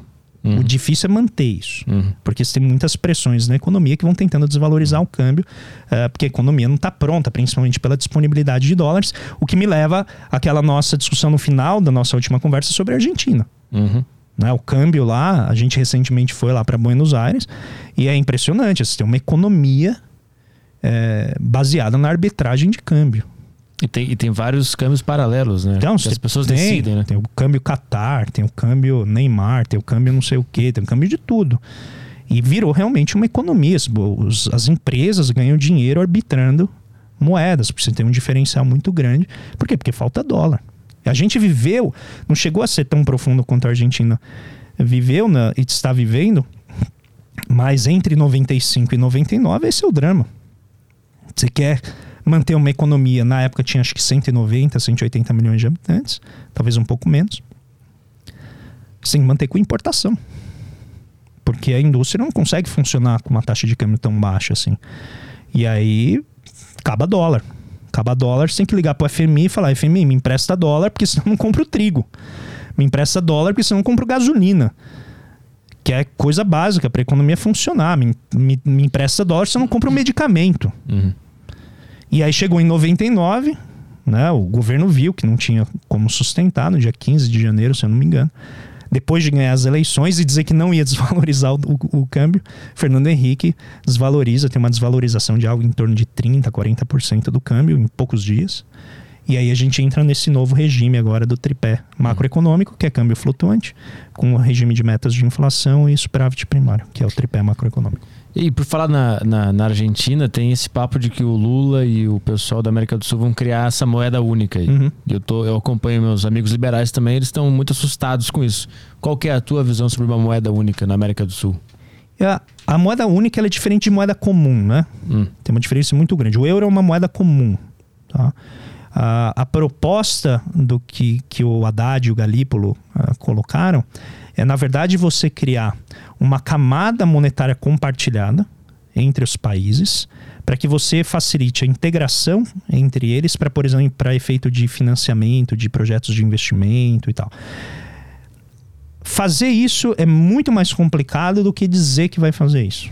Eu não sei nem, eh, dado o tamanho dos problemas que a gente está enfrentando hoje, se algo desse tamanho vai começar a ser feito no governo Lula. Porque a articulação regional que precisa acontecer para isso se dar é, necessitaria resgatar o Unasul, resgatar, resgatar o Mercosul, melhorar as relações com a Argentina, ajudar a Argentina a sair da crise em que ela se encontra, que, que o Brasil está muito preparado para ajudá-la nesse sentido, é, beneficiando a gente sem fazer nenhum tipo de caridade. É, e aí eu acho que você consegue construir. Me, a, a ideia em si, ela remonta à proposta do Keynes na conferência de Bretton Woods logo depois da guerra, da Segunda Guerra Mundial. Então a Europa está destruída e a Inglaterra já perdendo o seu poder como império na época, ela fala assim: a gente não pode permitir que o dólar se torne a moeda de referência global. Isso aí que você falou. Quando eu penso em dinheiro, eu tenho que pensar nessa moeda. Uhum. Entendeu? E aí o Keynes, que era britânico, né, esse grande pensador da economia, vai lá e propõe, olha, vamos fazer o seguinte, a gente cria uma instituição, que depois viria a ser o Fundo Monetário Internacional, que vai ser meio que o Banco Central do mundo. Não é exatamente isso, mas só para facilitar. E o que, que ele vai fazer? Quando um país tiver superávit comercial, então ele vendeu mais do que ele comprou, ele sobrou dinheiro ali na, na conta dele. Esse dinheiro vai passar por um mecanismo que automaticamente vai ser disponibilizado para os países em déficit não terem problemas de balanço de pagamento. Isso pode ser feito na forma de empréstimo, entendeu? Seria como que um banco queria fazer a alocação de déficits e superávites para evitar que os países tivessem crises cambiais. O velho Mário Henrique Simonsen dizia: a inflação ela aleja, mas o câmbio mata. Então, crise cambial é o desarranjo da economia inteira, algo que toda economia deveria prever. Olha o que acontece com a Argentina. Tem recorrentes crises cambiais, desarticula toda a economia. É, é muito problemático. Então, ele cria um mecanismo em que você suavizaria essa alocação de superávites e déficits. Então, um país que comprou mais do que vendeu, ou seja, viveu além das suas possibilidades como nação, na sua relação com o resto do mundo, né? Importou um monte de automóvel, comida, né? filme e tal, e vendeu né? soja. Uhum. Comprou computador tal, ele está deficitário, está devendo dinheiro para o outro. Como não tem um déficit sem um superávit do outro lado, certo? Só dá para ter um país deficitário se algum outro for superavitário, porque o sistema ele se consolida entre partes que estão interagindo ali. Então esse que está superavitário era como se ele emprestasse o dinheiro para esse outro, para ele não ter uma crise cambial. E aí ao longo do tempo você vai né, equalizando isso e moderando. Essa era a ideia do Bancor, uhum. que é essa moeda que faria um pouco essa camada de uh, restauração ou estabilização dos países. Para que não houvesse algo parecido com o que ocorreu na Alemanha em 1920, que levou à hiperinflação, que foi exatamente ter um déficit comercial brutal que fazia com que o país tivesse que emitir loucamente dinheiro para conseguir manter a economia. Em geral, quem fala, quem né, usa aquelas fotos da Alemanha para falar da hiperinflação com um montão de dinheiro, esquece que a Alemanha perdeu o Vale do Ruhr, que era grande produtora de, de ferro que ela tinha para alimentar a sua indústria, que a França tomou dela, e se eu não me engano, Alsácia e Lorena. Agora eu não lembro se exatamente se a, a França resgata resgata Alsácia e Lorena que havia perdido uh, na guerra uh, de 1870. Mas enfim, a, a Alemanha ela perde parte do território que era fundamental para oferecer insumos. Então ela não conseguia comprar o que ela precisava para operar. E aí isso desvaloriza o câmbio de uma maneira aceleradíssima que impulsiona a inflação e aí a quantidade de moeda vai, vai a reboque. Então não foi a quantidade de moeda que causou a inflação. A Alemanha ela contribuiu para aquilo, mas ela foi um efeito né, do, do, processo de deterioração e destruição da economia alemã, que o Keynes, em 1919, avisa. Se vocês destruírem essa economia, se vocês cobrarem dos alemães toda a reparação de guerra, algo que nenhum país na história fez, que é pagar toda a reparação de guerra, o único que fez efetivamente foi a França. Ah, em 1871 ela perde a guerra, permite a unificação da Alemanha, que é feita dentro do Palácio de Versalhes. Imagina a ofensa que foi aos franceses a Alemanha ganhar a guerra e fazer a unificação dela dentro do Tratado do Palácio de Versalhes. E aí depois na Segunda Guerra, até a Segunda Guerra ela consegue, a Primeira Guerra ela consegue pagar a dívida. Mas em geral você não cobra isso. Não dá para pagar essa reparação de guerra. E o Keynes avisa: se vocês fizerem isso, vocês vão jogar esse país na latrina e vocês vão fustigar movimentos é, extremados de extrema direita que vão reaparecer. Não deu outro. Uhum. Tanto que isso é visto como um prenúncio muito forte dele. Então, ele, o que, que ele queria fazer?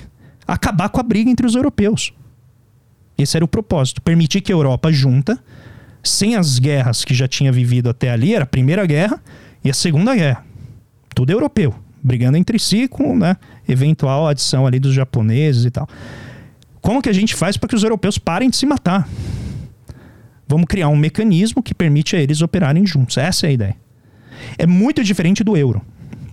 O euro é uma moeda comum, todo mundo utiliza. E aí esse processo pode até ser que eu esteja errando o nome. Que moeda única é o que o euro é e moeda comum é a proposta do Haddad, porque agora eu não me lembro exatamente uhum. qual era a terminologia. Mas eles são coisas diferentes.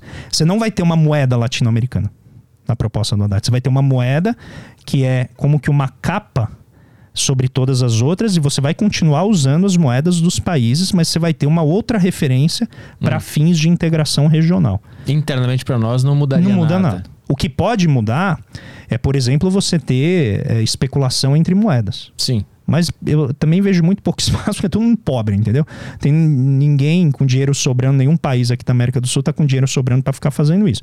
Mas eu, a, o mecanismo ele é hiper sofisticado, ele não é um negócio muito simples, assim como uma caixa de estabilização, você coloca o dinheiro lá e as pessoas ficam, os países ficam trocando. É algo que é feito no, no nível dos bancos centrais, é muito complexo e por isso né, eu acho que isso não está na, na prioridade. Uhum. O que pode vir a acontecer, por ser um mecanismo muito sofisticado e difícil, de difícil acomodação com a diversidade cultural e institucional que tem na América Latina, talvez ele venha junto com outros projetos de integração regional, como por exemplo a, a se eu não me engano, não sei se é, acho que é a ferrovia transoceânica, que que já tem um projeto feito que vai ligar Brasil, Chile, Paraguai, Bolívia, todo mundo junto até o Oceano Pacífico, né? Vai ser dos dois oceanos. Isso para comércio. É, para facilitar a logística, né? Uhum. Inclusive integração entre os países. Você tem vários projetos de infraestrutura. E aí, como eles requerem integração, ação conjunta dos países, pode ser que nesse movimento se inicie uhum. um conjunto de etapas para instaurar essa moeda única ou comum, é, enfim, uhum. É, que permita. Porque você lembra que a gente discutiu sobre a importância de se unir os estados? Quando uhum. a gente estava discutindo os Estados Unidos, não sei se você lembra disso faz muito tempo, mas os estados norte-americanos eles se uniram e falaram assim: ó, juntos a gente consegue ter mais dinheiro para financiar o que a gente quer. Então imagina, você tem 27 estados é, brasileiros que são operados pelo Tesouro, né, e tem uma capacidade de investimento muito maior do que se cada um deles fizesse sozinho. Uhum. Imagina os países da América Latina. Uhum. Então, se a gente se unisse, e aí eu sei que vai ter um monte de gente que vai falar, pô, mas tudo país em crise, tudo país quebrar, não sei o que. Mas mesmo assim, a integração, na, na, no caso a, europeu, permitiu que muitos países saíssem do buraco. Hum. É, a, a, crítica que eu ouvi da, da, da galera da direita é é, tipo, era mais ou menos nesse caminho assim, pô, esses caras aí esquerdistas acabaram com os países deles e agora a gente vai pagar a conta. A gente, é, com o nosso não. imposto, vamos ter que ressuscitar esses caras aí para equilibrar as moedas e aí vai ser isso? É, não, não, não. Não é isso porque, primeiro, não. É, eu acho. Eu não consigo ver, pode ser que esteja redondamente errado. Mas aqui é futurologia total. Pode ser até que eles estejam corretos. Eu não acho que, que o caminho é por aí. A gente vai pagar a conta dos caras. Não. Não, porque não tem união fiscal. É, é esse é o problema. As pessoas estão achando que a gente está querendo fazer um euro uhum. na América Latina. E, aliás, esse foi um problema gravíssimo do euro que o próprio Friedman, quando ele viu, ele falou assim: Meu, vocês estão criando um problema monumental para vocês. Porque vocês fizeram uma união monetária sem fazer união fiscal. O que, que acontece? Você tem, por exemplo, pegar um exemplo bem, bem clássico, que a Alemanha tem um baita superávit, que é uma máquina produtiva, produtividade lá em cima. Então ela faz um baita superávit com a Grécia. Vende assim produto para a Grécia, tem produto alemão bombando na Grécia. E a Grécia vende iogurte para a Alemanha. Então assim, fica num déficit monumental. Uhum. A Alemanha pega o excesso de dinheiro que ela ganha com a Grécia e empresta para a própria Grécia. Uhum. E gera o ciclo da dívida. Tá? Aí veio a crise de 2008, que começou nos bancos, e os bancos quebram, o governo grego vai lá e salva os bancos gregos. Gera um déficit fiscal. Aí o pessoal fala: não, tem que corrigir esse déficit fiscal. Onde que corrigir? Não, são os aposentados gregos que ganham muito dinheiro. Você fala, não, mas começou salvando os bancos. Pois é, mas tem que cortar a previdência. Aí você tem que cortar a previdência.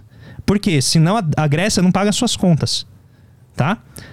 Quando um país não consegue pagar suas contas, ele pode ligar para o Banco Central e falar assim: Banco Central, eu sei que não é a melhor solução, não é o que eu gosto, mas ninguém quer comprar minha dívida. Eu me, vou lá no mercado, ofereço meu papel de dívida, ninguém me dá dinheiro.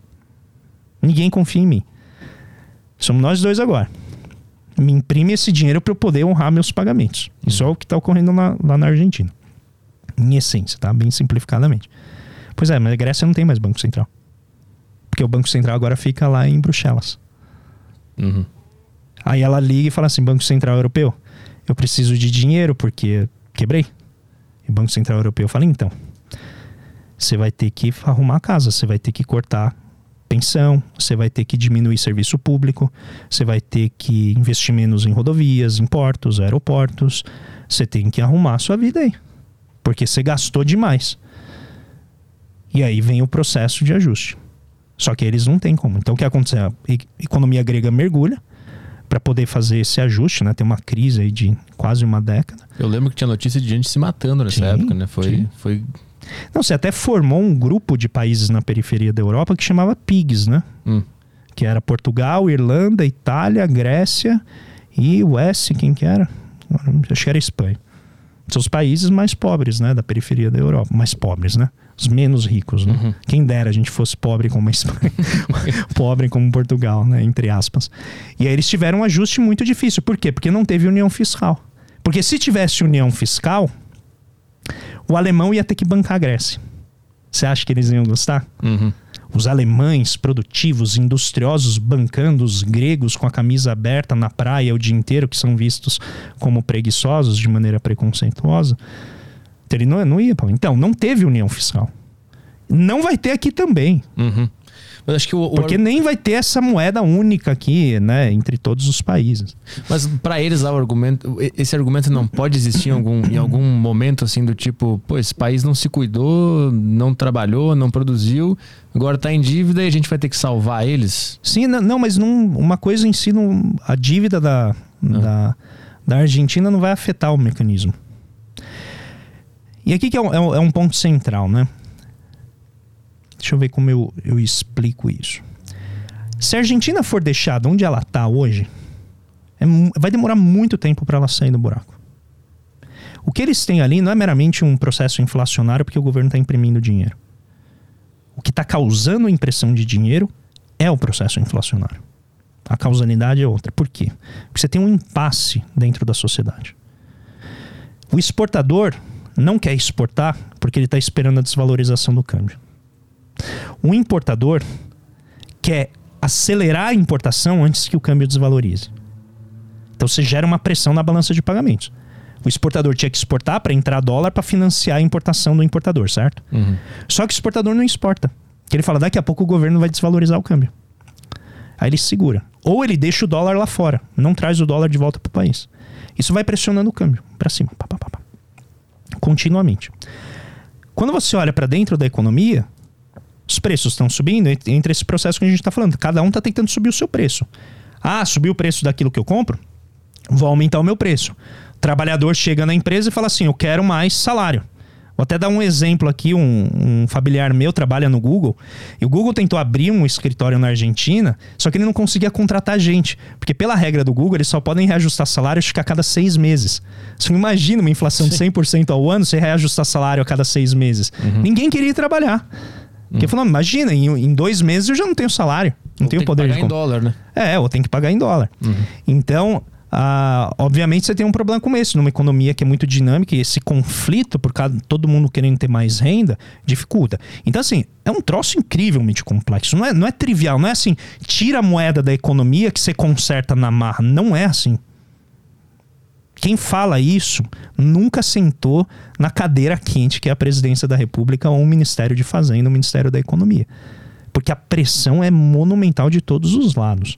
Então, você tem que fazer com que esse conflito vá se amenizando na direção de um caminho comum e muitas vezes vai ter que passar por alguma algum, algum etapismo, várias etapas aí em que você vai fazendo reformas localizadas até que você consiga fazer todo mundo convergir olhar para o mesmo símbolo monetário e reconhecer mais ou menos ali o mesmo valor, com as retaguardas que impedem que as pessoas saiam pirando o cabeção e cobrando o preço que quiserem. Uhum que foi o que eu falei do câmbio. Você acha que não tinha industrial aqui no Brasil no dia 2 de julho querendo cobrar três vezes o preço em real? Lógico que tinha. Uhum. Só que aí chegava a concorrência do, do importado e falava: baixa aí, você não vai conseguir. Uhum. Tá? Então você tem que criar essas salvaguardas, esses mecanismos de constrangimento daqueles que estão tentando continuar o conflito, uma vez que você já tentou, já fez o esforço ali de amenizar. Por que, que eu estou colocando isso? Porque essa restrição que eu estou desenhando para você, que é falta dólar na Argentina, dificilmente vai ser resolvida só por eles.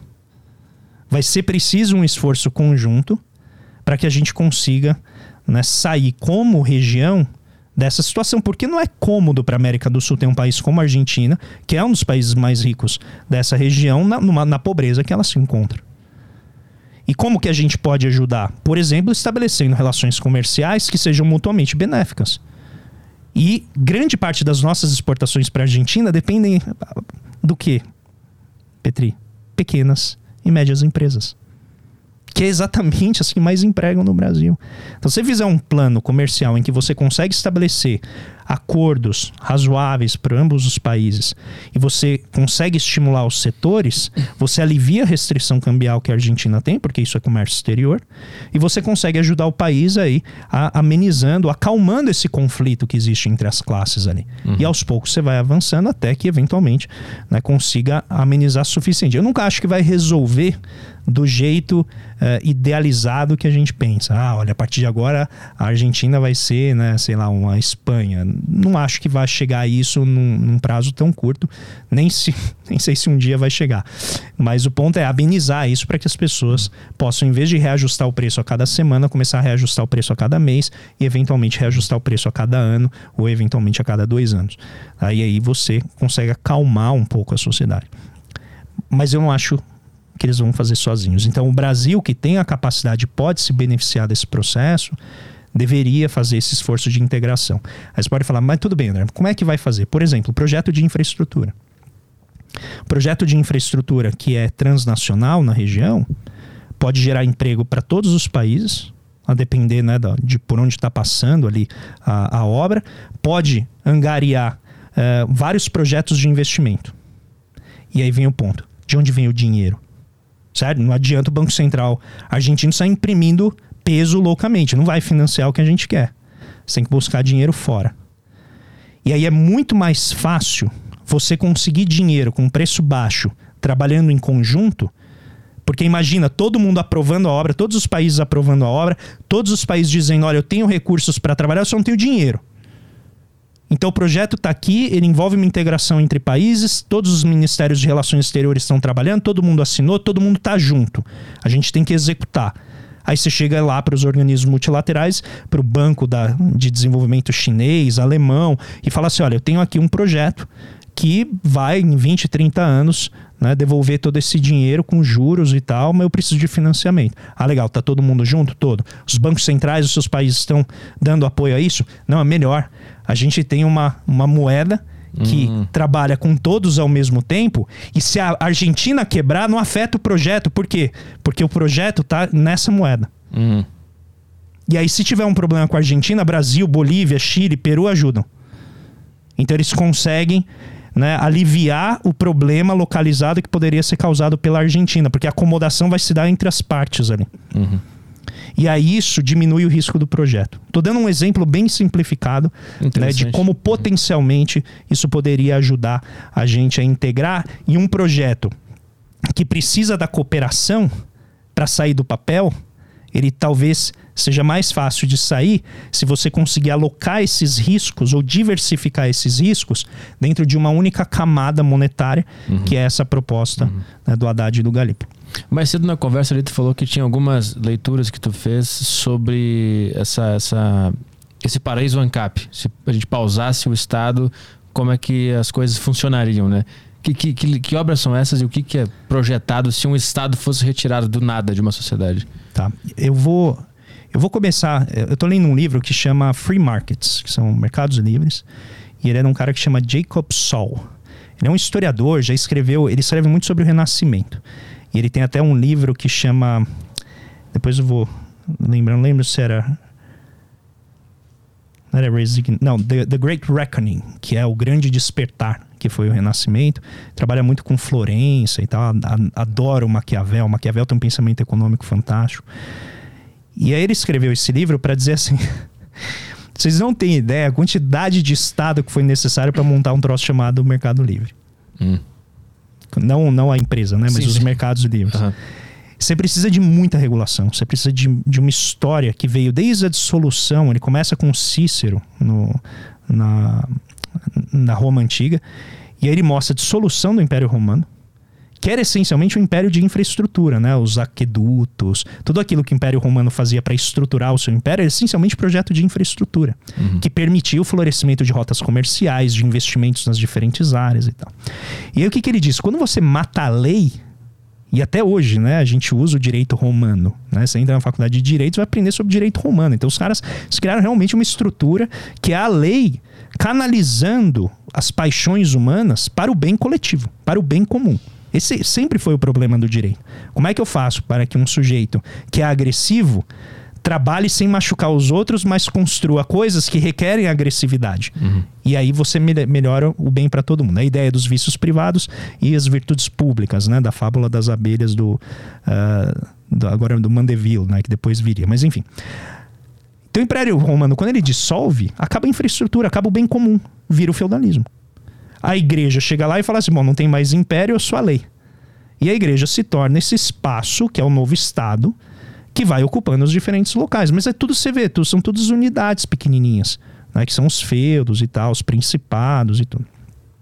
Então você tem meio que o caso do Estado aí. É quando é, borbulham os mercenários, é quando você não tem segurança entre uma cidade e outra, né? Fazer uma viagem nessa época é um ato arriscadíssimo. Não sabe se vai chegar vivo. Não tem banco onde você faz um depósito né, eletrônico. Você tem que carregar o ouro na tua, na tua bolsa. Tem ladrões. Ou seja, é um império de uma violência que não é institucionalizada. Quando a gente vai chegando no, nas cidades-estados, aí a gente pode pegar tipo século XVI, uh, XVII, até XIV a gente já tem um pouco ali em, uh, em Veneza, depois Florença. O que, que você vai constituindo? Estados que é o império da lei. O império da lei diminui a violência entre os homens e permite florescer o comércio. Mas a quantidade de regulação que você tem que ter para que o comerciante não traia o outro para que o esperto não, não, não cometa estelionato é cada vez maior. Então você vai criando os códigos comerciais, você tem a padronização de produtos. Então as guildas, que depois, quando a gente vai discutir lá no inspirado pelo Adam Smith, né, que parecem uns, uns salafrários, porque eles bloqueiam, impedem, né, são, é, impedem as pessoas de executar a, a, a atividade, porque você tem que pagar ali para fazer parte da guilda e tal. Esses são os caras que criam, por exemplo, a parametrização, a como é que a gente pode chamar meio que o, as regras de como deve ser um produto, né? Qual que é a medida, qual que é a, a, formatação dele, aquilo que hoje o Inmetro faz. Uhum. Então, quem fazia eram as guildas. Né? Então, elas estabeleciam esses regramentos para fazer, para que o comércio pudesse florescer. E os estados vão se constituindo essencialmente como provedores de bens públicos, desde a parte de infraestrutura, saneamento tal, até também eh, geradores de estatísticas. Então, se você não tem estatística sobre o país ou sobre a sua demarcação, fica difícil saber para onde você está indo. Comercialmente falando. Tá? Você tem a produção, por exemplo, é, de proteção. Né? Então, recentemente o Paul Krugman, né, o prêmio Nobel em Economia, ele discutindo essa questão do Estado, ele fala assim: o Estado é uma grande agência de seguros com um exército. né? Você tem seguro-desemprego, seguro-saúde e tal, e tem um exército ali. Tá? Mas essencialmente você paga imposto para você poder ter acesso a esse seguro quando você precisar. Uh, tem outras coisas, evidentemente, ele está simplificando, mas uh, o que, que a gente vai constituindo nessa época? Essencialmente exército. Não tem seguro, né? Uhum. Se você nasce em 1700 na sua cidade, você não vai ter pensão. A não ser que você seja muito rico. Você está no, no mercado para viver do jeito que você puder. Só que aí o que, que eles notam na, na Europa? Eles tinham um problema gravíssimo de malária na Europa. Sabe como eles resolveram isso? Drenando os pântanos, drenando as vias alagadas porque o mosquito prospera uhum. na umidade. Grandes projetos de infraestrutura que drenaram, criaram os grandes canais das cidades europeias, acabou com a malária. Infraestrutura, industrialização. O Estado trabalha junto com o setor privado, nem tinha essa divisão na época, porque ele essencialmente estava oferecendo segurança e cuidando daquilo que era comum. E aí o que vai mudar de país para país é quem que paga a conta. Então, se você vai num país como Florença, numa cidade-estado como Florença, quem paga mais imposto é a elite agrária. A elite agrária nunca teve espaço em Florença. Você vai na França, essencialmente são os trabalhadores rurais. A elite agrária não paga imposto. Ela tem várias isenções. Uhum. Se você vai na Holanda, historicamente, quem paga imposto vai ser a elite agrária e a elite, por exemplo, financeira, comercial. Naval, né, que produz os navios e tal. Então é mais distribuído. Então, cada país vai ter o seu, o seu sistema tributário para pagar por esses bem, bens públicos. Só que o Estado não é visto, na, como na visão ANCAP, como inimigo. Não porque ele não fosse o inimigo do, do, pequeno trabalhador, do cara que sofria a opressão ali do regime e tal, mas porque ele estava trabalhando com elite. A elite se beneficiava do Estado. Era a elite que tinha a capacidade de pegar um navio e virar, cruzar o Cabo da Boa Esperança para ir em direção às Índias Orientais. E só fazia isso porque você tinha um grande monarca que reunia o poder do cofre público para poder financiar uma aventura arriscada como essa, como se lançar ao oceano para tentar chegar em outro canto do mundo, uhum. que são as expansões, a expansão ultramarina. Né? Talvez um dos maiores empreendimentos uh, em termos de risco que a humanidade já fez foi esse período. Né? Sem mencionar, evidentemente, é o espaço, né? até aquela época. Então, o Estado cumpre esse papel. Tira o Estado e a gente volta ao feudalismo. E no feudalismo, você tem um regime político em que o, o mais forte é aquele que ganha sempre, e o mais fraco não tem capacidade de ascender, porque o mais forte determina quem que sobe e quem que fica parado. Mas essa dinâmica já não acontece agora com o Estado Sim. em jogo? Ela pode acontecer, né? E em muitos países isso ocorre, só que ela ocorre por outros mecanismos. Tá? Então, a gente está falando, por exemplo, da constituição do Estado no Ocidente, como sendo um Estado que vem de grandes guerras uhum. e vem de fazer é, projetos de infraestrutura quando eles são necessários. Em geral, as infraestruturas, como você sabe, até hoje ocorre aqui, elas geralmente chegam antes para elite. Uhum. Né? Então, só pegar a infraestrutura que a gente tem aqui, a gente está próximo do centro, mas não tão perto do centro, e a infraestrutura é muito melhor do que se você for para as áreas mais periféricas da cidade. Então, isso ainda vale. O que vai acontecendo ao longo do século XIX é que o Estado vai crescentemente, pela pressão dos trabalhadores, pela pressão das classes mais pobres, incorporando dentro do seu estatuto preocupações com essas classes que ele não tinha antes.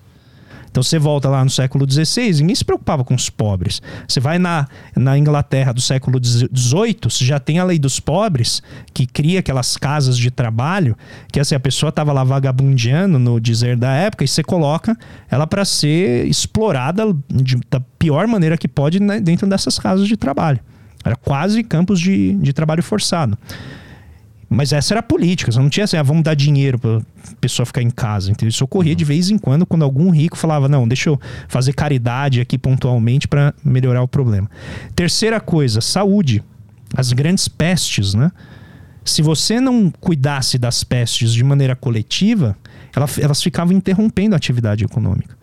Então, ao longo do tempo, o Estado vai incorporando não apenas a segurança nacional, primeiro, ele para de fazer guerra, os países, vou usar entre aspas, tá? Param de fazer guerras, porque é muito custoso fazer guerra, e começam a gastar dinheiro com infraestrutura interna e com gastos sociais, principalmente a partir do século XIX. Com exceção dos países que são muito ricos, como os Estados Unidos, que continuam fazendo guerra mundo afora, né, os outros países têm um orçamento militar muito menor. Então você pega é, Estados Unidos, China e Rússia devem ser os maiores orçamentos militares. Tá? Talvez a Europa juntando todo mundo ali para a OTAN. Tá? Mas, em geral, os estados gastam cada vez menos com isso. Né, no esforço efetivo de proteção militar, e tal, a não ser para proteger as suas fronteiras. Então, se você tira o Estado, na minha visão, você está removendo a essência do funcionamento do mercado. Hum. Porque se não tem Estado, não tem contrato. Se não tem Estado, não tem segurança da propriedade privada. Se não tem Estado, não tem garantia da saúde e da qualidade de produtividade do trabalhador por elementos que estão no ambiente compartilhado. Que o setor privado vai até um determinado limite em resolver isso. Pega o caso da pandemia. Por que, que o setor privado não resolveu a pandemia? Porque não dá para ele resolver. Uma empresa não consegue resolver o problema de um país. Ela consegue cooperar para resolver o problema de um país, mas você precisa de uma autoridade que é supra individual, supra é, grupos que estão ali colocados para poder olhar o todo e resolver o problema que só aparece no todo. Então, por exemplo, vamos imaginar aqui, tá? Tiver a madeira, a gente bate três vezes aqui, que você tem uma crise aqui na empresa, você tem que mandar as pessoas embora. Você vai ficar feliz em mandar as pessoas embora? Não. Mas você pode chegar e falar assim: não, eu vou ser que nem o Robert Owen, um socialista utópico do século XIX, não vou mandar embora os meus trabalhadores. Não vou mandar embora, não vou porque eu tenho que cooperar com a nação contra o desemprego. É teu papel fazer isso? Não é teu papel. Uhum. Teu papel é manter a empresa funcionando. Esse é o regime capitalista, a maneira como ele funciona. De quem que é esse trabalho? Do Estado. Porque quando o sujeito sai aqui da tua empresa, o trabalhador sai da tua empresa, ele vai para a rua, ele não é mais o ex-trabalhador do Petri, ele agora é um desempregado, ele vai fazer o que aparecer. Uhum. Ele é literalmente o que o Marx chamava exército industrial de reserva. Ele está ali disponível para quem quiser contratá-lo por um preço menor ou maior para ele trabalhar para aquela pessoa. Então esse, essa pessoa, ela virou estatística. Ela virou estatística. E a empresa pode fazer esse esforço de tentar proteger o trabalhador, mas corre o risco da própria empresa morrer no regime capitalista. Então quem que vai cuidar disso? Uma entidade que ela é super individual e ela vai olhar e falar assim, tudo bem, ele está desempregado aqui. Mas pode ser que se eu der um tempinho para ele, ele encontre um emprego aqui na outra empresa. Ele só precisa saber que tem esse emprego aqui.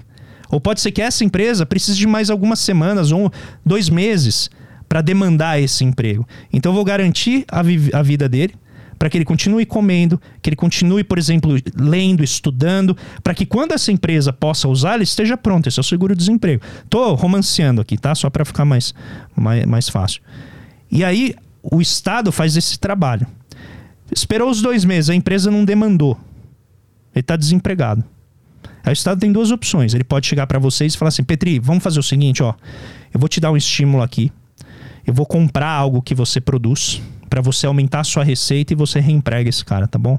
Uhum. Aí você vai vendo a tua prosperidade crescer, você fala, preciso de mais trabalhador, a demanda tá muito elevada, você não vou conseguir atender isso aqui, blá, e você reemprega aquela pessoa. Mas isso é uma atividade do Estado, não dá para você sozinho fazer.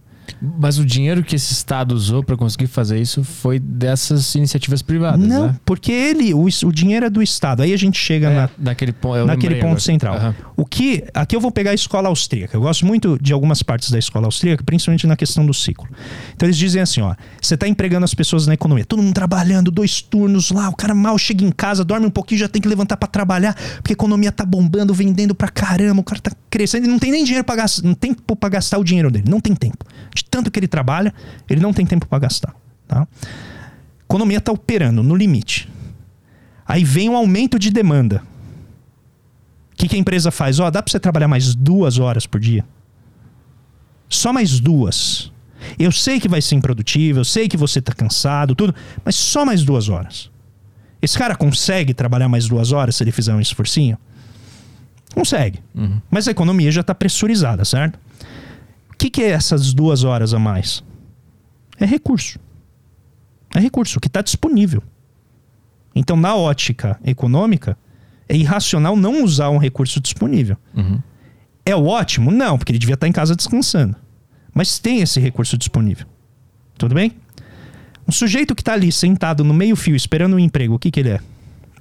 Para o sistema econômico. Um recurso ocioso. Uhum. Então, se o dinheiro vem do Estado, se o dinheiro vem de você, se vem do banco, isso é menos relevante do que a disponibilidade do recurso que você tem ali para poder trabalhar. Estou falando em termos da operação da, da economia. Estou dizendo que isso não vai causar inflação. Estou dizendo que você tem aquele recurso disponível. Se você tem a demanda para atender e você tem um recurso disponível, não faz sentido utilizá-lo? Esse recurso não vai entrar aqui, essa pessoa vai cooperar com a tua empresa, vai ajudar você a produzir, vai gerar um lucro e esse lucro pode, por exemplo, pagar imposto, se for o caso do Estado, e devolve o dinheiro que o Estado gastou ali. Como a gente está trabalhando no nível individual, rapidamente alguém pode dizer, é, eu sei, mas não é assim que funciona. Sim, porque a gente está trabalhando no nível individual. Tá? Essas coisas têm mecanismos e mediações muito mais complexas e indiretas para gerar esse resultado que eu estou falando no nível individual. Mas é indiferente se o dinheiro veio do banco comercial, se ele veio do Banco Central, se ele veio do Estado, se ele veio de um amigo teu. Uhum. Para a economia, aquela pessoa não estava trabalhando e ela está agora. Hum. E você que não iria conseguir entregar um produto, agora você entregou. Generaliza isso, podemos ter um problema. Se eu começar a demandar de toda a economia que já está trabalhando no limite, que trabalhe duas horas a mais, as pessoas vão começar a errar, vão começar a quebrar as coisas, a cotovelar e a produtividade cai. Uhum. Entendeu? E aí isso pode ser um problema. E é hora de desaquecer realmente a economia, de produzir menos, melhorar a produtividade e assim por diante. O meu ponto é: se não tiver uma entidade, que pode ser um banco comercial, pode ser o Banco Central, pode ser o governo federal, pode ser o seu tio, pode ser o seu primo, pode ser um amigo teu. Se não tiver uma pessoa uma entidade que injeta esse recurso para te ajudar, você não sai do lugar. Então, o privado, que é esse o meu ponto, você não tem como resolver esse problema. Não cabe a você resolver pelas regras do sistema. Você precisa de uma demanda de fora para resolver esse problema. E de onde vem essa demanda? É esse o ponto. Então, tem várias etapas até chegar no Estado. Quando chega no Estado é porque todas as outras já fracassaram. Certo? Porque para o Estado chegar lá e fazer esse tipo de demanda, é porque de alguma maneira aquilo que tinha que estar ocorrendo não está ocorrendo. E aqui é o ponto-chave da questão, e, e eu concordo com a crítica que efetivamente é feita, que o Estado pode meter o bedelho dele onde ele não deve. Pode, por exemplo, estar comprando coisa do setor privado que não tinha que comprar. Né? Que é política pública que ele está fazendo, que pode ser por interesse privado. Um empresário que é amigo de algum político falou: ó, vamos fazer uma política para beneficiar a minha empresa, isso pode ocorrer. E pode ser, por exemplo, uma política do governo de, vamos dizer, eu quero produzir hidrogênio verde. Tudo bem, mas eu tenho que pegar gente que está produzindo gasolina, gente que está produzindo máquina que produz gasolina, eu tenho que convencer essa pessoa a mudar a fábrica dela para produzir hidrogênio verde. Como é que eu faço isso? Porque sozinha ela não vai, certo? Já tem todos os fornecedores dela, já tem os clientes dela, né? Rede de cliente, tá lá, tá funcionando. Uhum. Você fala assim, vamos fazer um esforço de mudar tudo o que você faz? Imagina, você chega aqui um dia aqui no escritório e fala assim: vamos mudar tudo? Troca as cortinas, mexe na mesa, troca a cadeira. Aí no dia seguinte você fala: vamos de novo? Funciona. Né? Em geral, a economia funciona com base em relações estáveis. Então, você fazer uma mudança estrutural é muito custosa. Dificilmente o setor privado sozinho faz. Como que ele faz? Por exemplo, o sistema financeiro internacional falou agora: empresas, se produzir gasolina, eu vou então agora te emprestar dinheiro com um juro mais baixo se você produzir hidrogênio verde. Uhum. Só que isso demorou quatro décadas. Desde que a gente começou a falar que esse era um problema. Quatro décadas. Então o esforço estatal já começou faz mais tempo, insuficiente, mas já começou há mais tempo. E aí o setor privado agora entrou via sistema financeiro para fazer essa transição ecológica. Mas você vê que sozinho, uhum. deixar a empresa individual ali fazer, ela não vai fazer. Pelo que eu estou entendendo, então, o, o Estado meio que ele faz o papel de realizar coisas que ninguém realizaria por conta própria. Isso.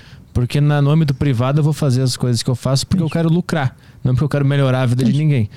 E se tivesse elemento estatal ali, ele pode ficar analisando as coisas, não vai me impedir de fazer as, as minhas atitudes, ações privadas, mas ele vai ver que algumas coisas devem ser feitas. Para fazer essas coisas, ele precisa de um pouquinho de dinheiro de todo mundo. Isso.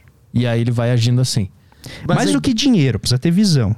Então pode ser que o sim, setor. É, uhum. Às vezes o setor privado ele quer fazer essa planta que produz hidrogênio verde. Só que não tem ninguém para comprar. Não vai ter ninguém para oferecer o material. Uhum porque essa cadeia produtiva não está pronta. E essa cadeia produtiva não vai ficar pronta até ela ser rentável. Uhum. Só que ela não vai ser rentável até ela ficar pronta. Uhum. Então você entra no que a gente chama de um impasse. Você não consegue sair do lugar porque o custo para você passar essa barreira para criar um mercado ele é muito elevado para uma unidade empresarial sozinha, um conjunto, resolver. Uhum. Então você precisa que alguém articule, integre as ações para que esse esforço ocorra. E foi assim que as grandes transformações industriais ocorreram mundo afora, sempre com a atuação do Estado, ajudando o setor privado, né, em parceria, convênio tal, abrindo novos espaços de investimento, né, dando segurança jurídica, oferecendo crédito, é, por exemplo, dizendo para o setor privado, oh, se der errado eu absorvo o risco. Vamos pegar o caso das americanas aqui, que está bem fresco. Uhum. Né? A empresa tem aí. Para mim ainda está muito esquisito 20 bilhões de reais estarem fora de balanço. Uhum. Só com operação de crédito não contabilizada. Mas é, acho que a gente vai entender direito o que está acontecendo. Mas enfim, tem 20 bilhões aí que apareceram do nada no balanço da empresa, só que a empresa vale 15. Então ela está devendo, se ela vender cadeira, vender todos os pés, vender tudo, ainda sobra 5 bilhões para os proprietários pagarem para os credores. Tá? Já há indicação de que o, o Estado vai absorver esse, esse problema e vai fazer crédito tributário, alguma coisa assim. Né? Então vai meio que dar o dinheiro ou uh, eu acho que renegociar as dívidas tributárias que a empresa tem para poder amenizar o rombo, algo assim. Uhum. E isso já gerou uma gritaria. Então vem a pergunta: o Estado deveria, por exemplo, salvar as lojas americanas? Ou não? É, de acordo com a visão ANCAP, é, cara, quebrou, quebrou, tá fora do jogo, vai vir outra melhor aí vai o jogo segue, né? Isso, mas dentro, mesmo dentro de uma lógica estatal, eu não sei se faz sentido. Hum. Eu achei que tu ia falar que por ser uma empresa. É... Não, eu não, eu não acho que é trivial decidir isso. Eu acho ah. que essa é uma decisão política. Se o governo Lula quiser enfrentar isso e consumir capital político com isso, vai ser equivalente ao capital político que o, o Obama consumiu salvando os bancos americanos, enquanto o imigrante mexicano perdia seu, seu imóvel. Uhum. Ninguém chegou lá e salvou o imóvel do imigrante mexicano, que foi lá e, e, entrou numa, numa enrascada do subprime nos Estados Unidos, mas eles salvaram o Goldman Sachs, uhum. salvaram o Bear Stearns, Bear Stearns né, e o Lehman Brothers, eles foram comprados né, por outros bancos. Uhum. Entendeu? O governo foi lá e ajudou, salvou a, a GM. A GM se transformou em banco para poder receber dinheiro do Tesouro Americano. Pensa nisso. Uhum. Entendeu? Aí é a decisão que você tem que fazer. E por que, que eu digo que não é uma decisão simples? E eu não vou entrar nessa bola dividida, porque eu não sei quais são os dados do problema. Eu não sei efetivamente o que, que aconteceu, se foi um caso de fraude ou se foi efetivamente um, caos, um caso, uh, vamos dizer, de malversação de recursos, de ineficiência mesmo. Uhum. Tá? Então não sei ainda o que aconteceu.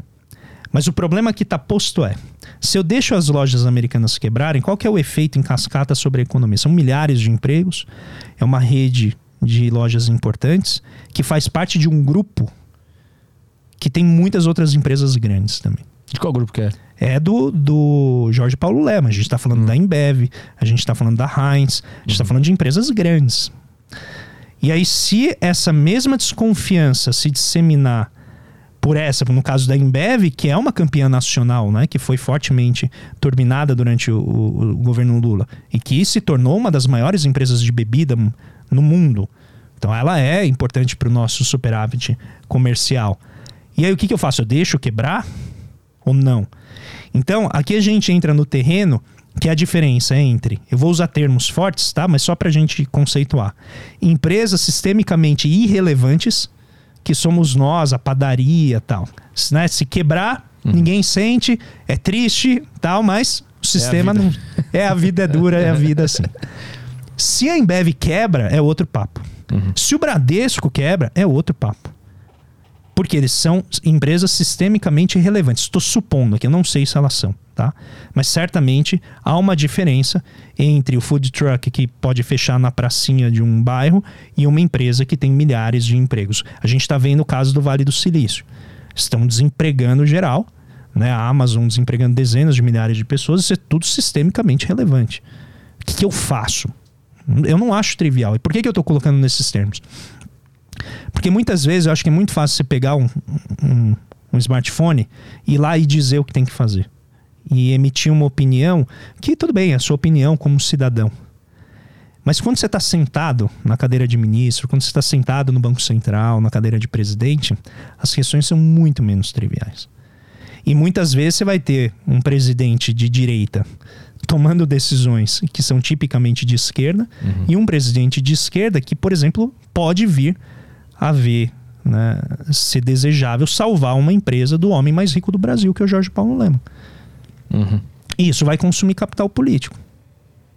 Né? Então, essa decisão ela não é simples. Uhum. Mas o meu ponto, voltando à, à questão original, se não tiver o Estado, quem que vai salvar as lojas americanas? Eles vão ter que pegar dinheiro de banco, aí pode ser que os bancos não queiram emprestar.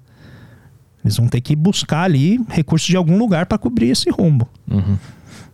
Então, se ninguém mais quiser cobrir, for uma empresa sistemicamente relevante, pode ser que o Estado venha a salvar. Pode ser.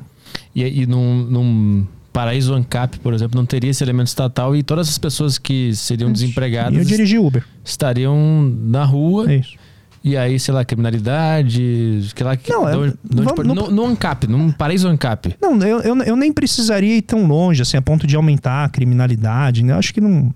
É, a longo que, prazo? Não é, não, porque a criminalidade, assim, é algo que está relacionado à pobreza, mas, assim, é um efeito bem extenso, assim, depende de crime organizado, de várias coisas. Não, eu não acho que é simples, a pessoa ficou desempregada, ela pega um fuzil e vai roubar. Não, Sim, é, imagina né? tipo, a longo prazo, 20 anos, uma, essas pessoas não conseguindo se reinserir é, eu, desespero. Eu vou evitar ir tão longe, assim, pra, eu acho que não precisa ser tão dramático pra gente mostrar o, o nosso ponto aqui.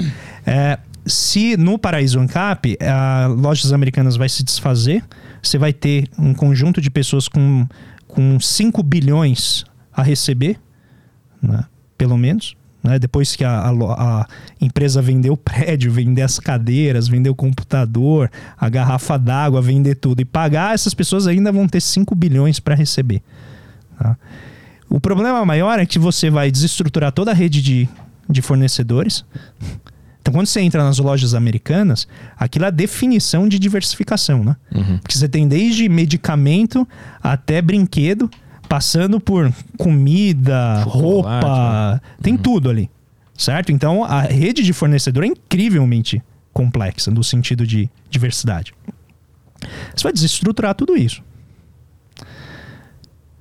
No Paraíso Ancap, a vida é dura, segue em frente, alguém ou vai comprar a empresa ou uh, das lojas americanas vão aparecer, sei lá, 10 empresas que vão vender um décimo da diversidade que tinha nas lojas americanas.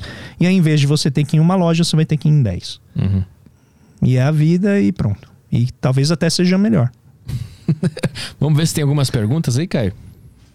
Como é que tá o nosso Telegram? Opa, tem pergunta sim, tem bastante coisa aqui. É, inclusive, pessoal do YouTube, é, vocês podem parar um pouco de brigar com o Zancap aí e mandar pergunta, que as boas eu vou separar. É sempre assim, é sempre uma briga, uma guerra com o Zancap. É, às vezes é só um, mas causa uma confusão causa, é. gigantesca. Bom, vou começar aqui pela pergunta da galera. Começando pela do Francisco, é, ele está perguntando se é para comprar Bitcoin ainda.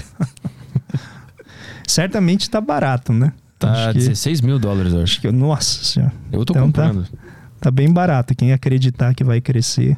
Puta, pode acredito. crescer. Aí, então, quiser gastar o dinheiro com isso, vai lá, vai ter. É, eu compro um pouquinho. Tem, deve ter gente querendo sair do Bitcoin, então vai encontrar alguém tem, pra, é. mas tem as baleias que estão segurando então, lá. Eu tô com elas. Esse, esse é o grande problema, né? De, um, de todo espaço novo de interação você tem deslocamentos da centralidade e descentralização, né? Uhum. Então, às vezes você vai ter grandes players, né? E eles acabam concentrando determinadas operações, mas você consegue descentralizar ali, você vai transmitir a centralização, por exemplo, para quem faz as carteiras, né? A Binance e por assim uhum. dizer. Então, até você criar concorrência suficiente nas, nas corretoras, né? Que vão oferecer diferentes carteiras, diferentes empresas, a centralidade vai estar tá ali. Aí depois vai migrar para os mineradores, ou já deve estar nos mineradores. Hein? Então, você sempre vai ter essa dinâmica centralidade e descentralização de forma a, a se deslocar dentro do ambiente novo, como é o caso do Bitcoin. Então, para mim, assim, quem acredita que vai crescer, compra. Eu, eu não participo dessa loucura. Isso para mim, assim, eu prefiro ir para Las Vegas e perder o dinheiro lá. entendeu? Do que eu colocar o dinheiro achando que eu vou ganhar. Porque em Las Vegas eu sei que eu vou perder. Então, pelo menos tenho entretenimento. Né? Do Bitcoin eu posso acreditar que eu vou ganhar. Como eu acho que eu não vou, então nem entro. Eu não acho que é uma. É uma... O, que, o que, que é o fenômeno? As pessoas criaram uma moeda para si. O que, que é esse fenômeno? Então, eu acho que tem a ver eu vou usar um exemplo que eu, eu queria até falar é, e aproveitar e falar aqui né, que veio aqui o meu, meu grande amigo Elias Jabur e, e eu não poderia deixar de mencionar né, os meus amigos do Conexão Xangai, que foi esse programa que eu criei junto com eles no meu canal. Aliás, quem estiver aí, puder lá no meu canal André Roncalha. Uh, deixar um abraço aqui para o Elias Jabur, para o Wallace Moreira, o Paulo Gala. Inclusive, só queria aproveitar aqui quem estiver nos acompanhando, que tudo isso que eu estou falando para vocês, e para você, particularmente aqui, Petri, representando todo mundo, tem a ver com a minha pesquisa em História do Pensamento Econômico. Uhum. Que é exatamente entender como que o economista foi vendo essas coisas ao longo do tempo e como que vão mudando né?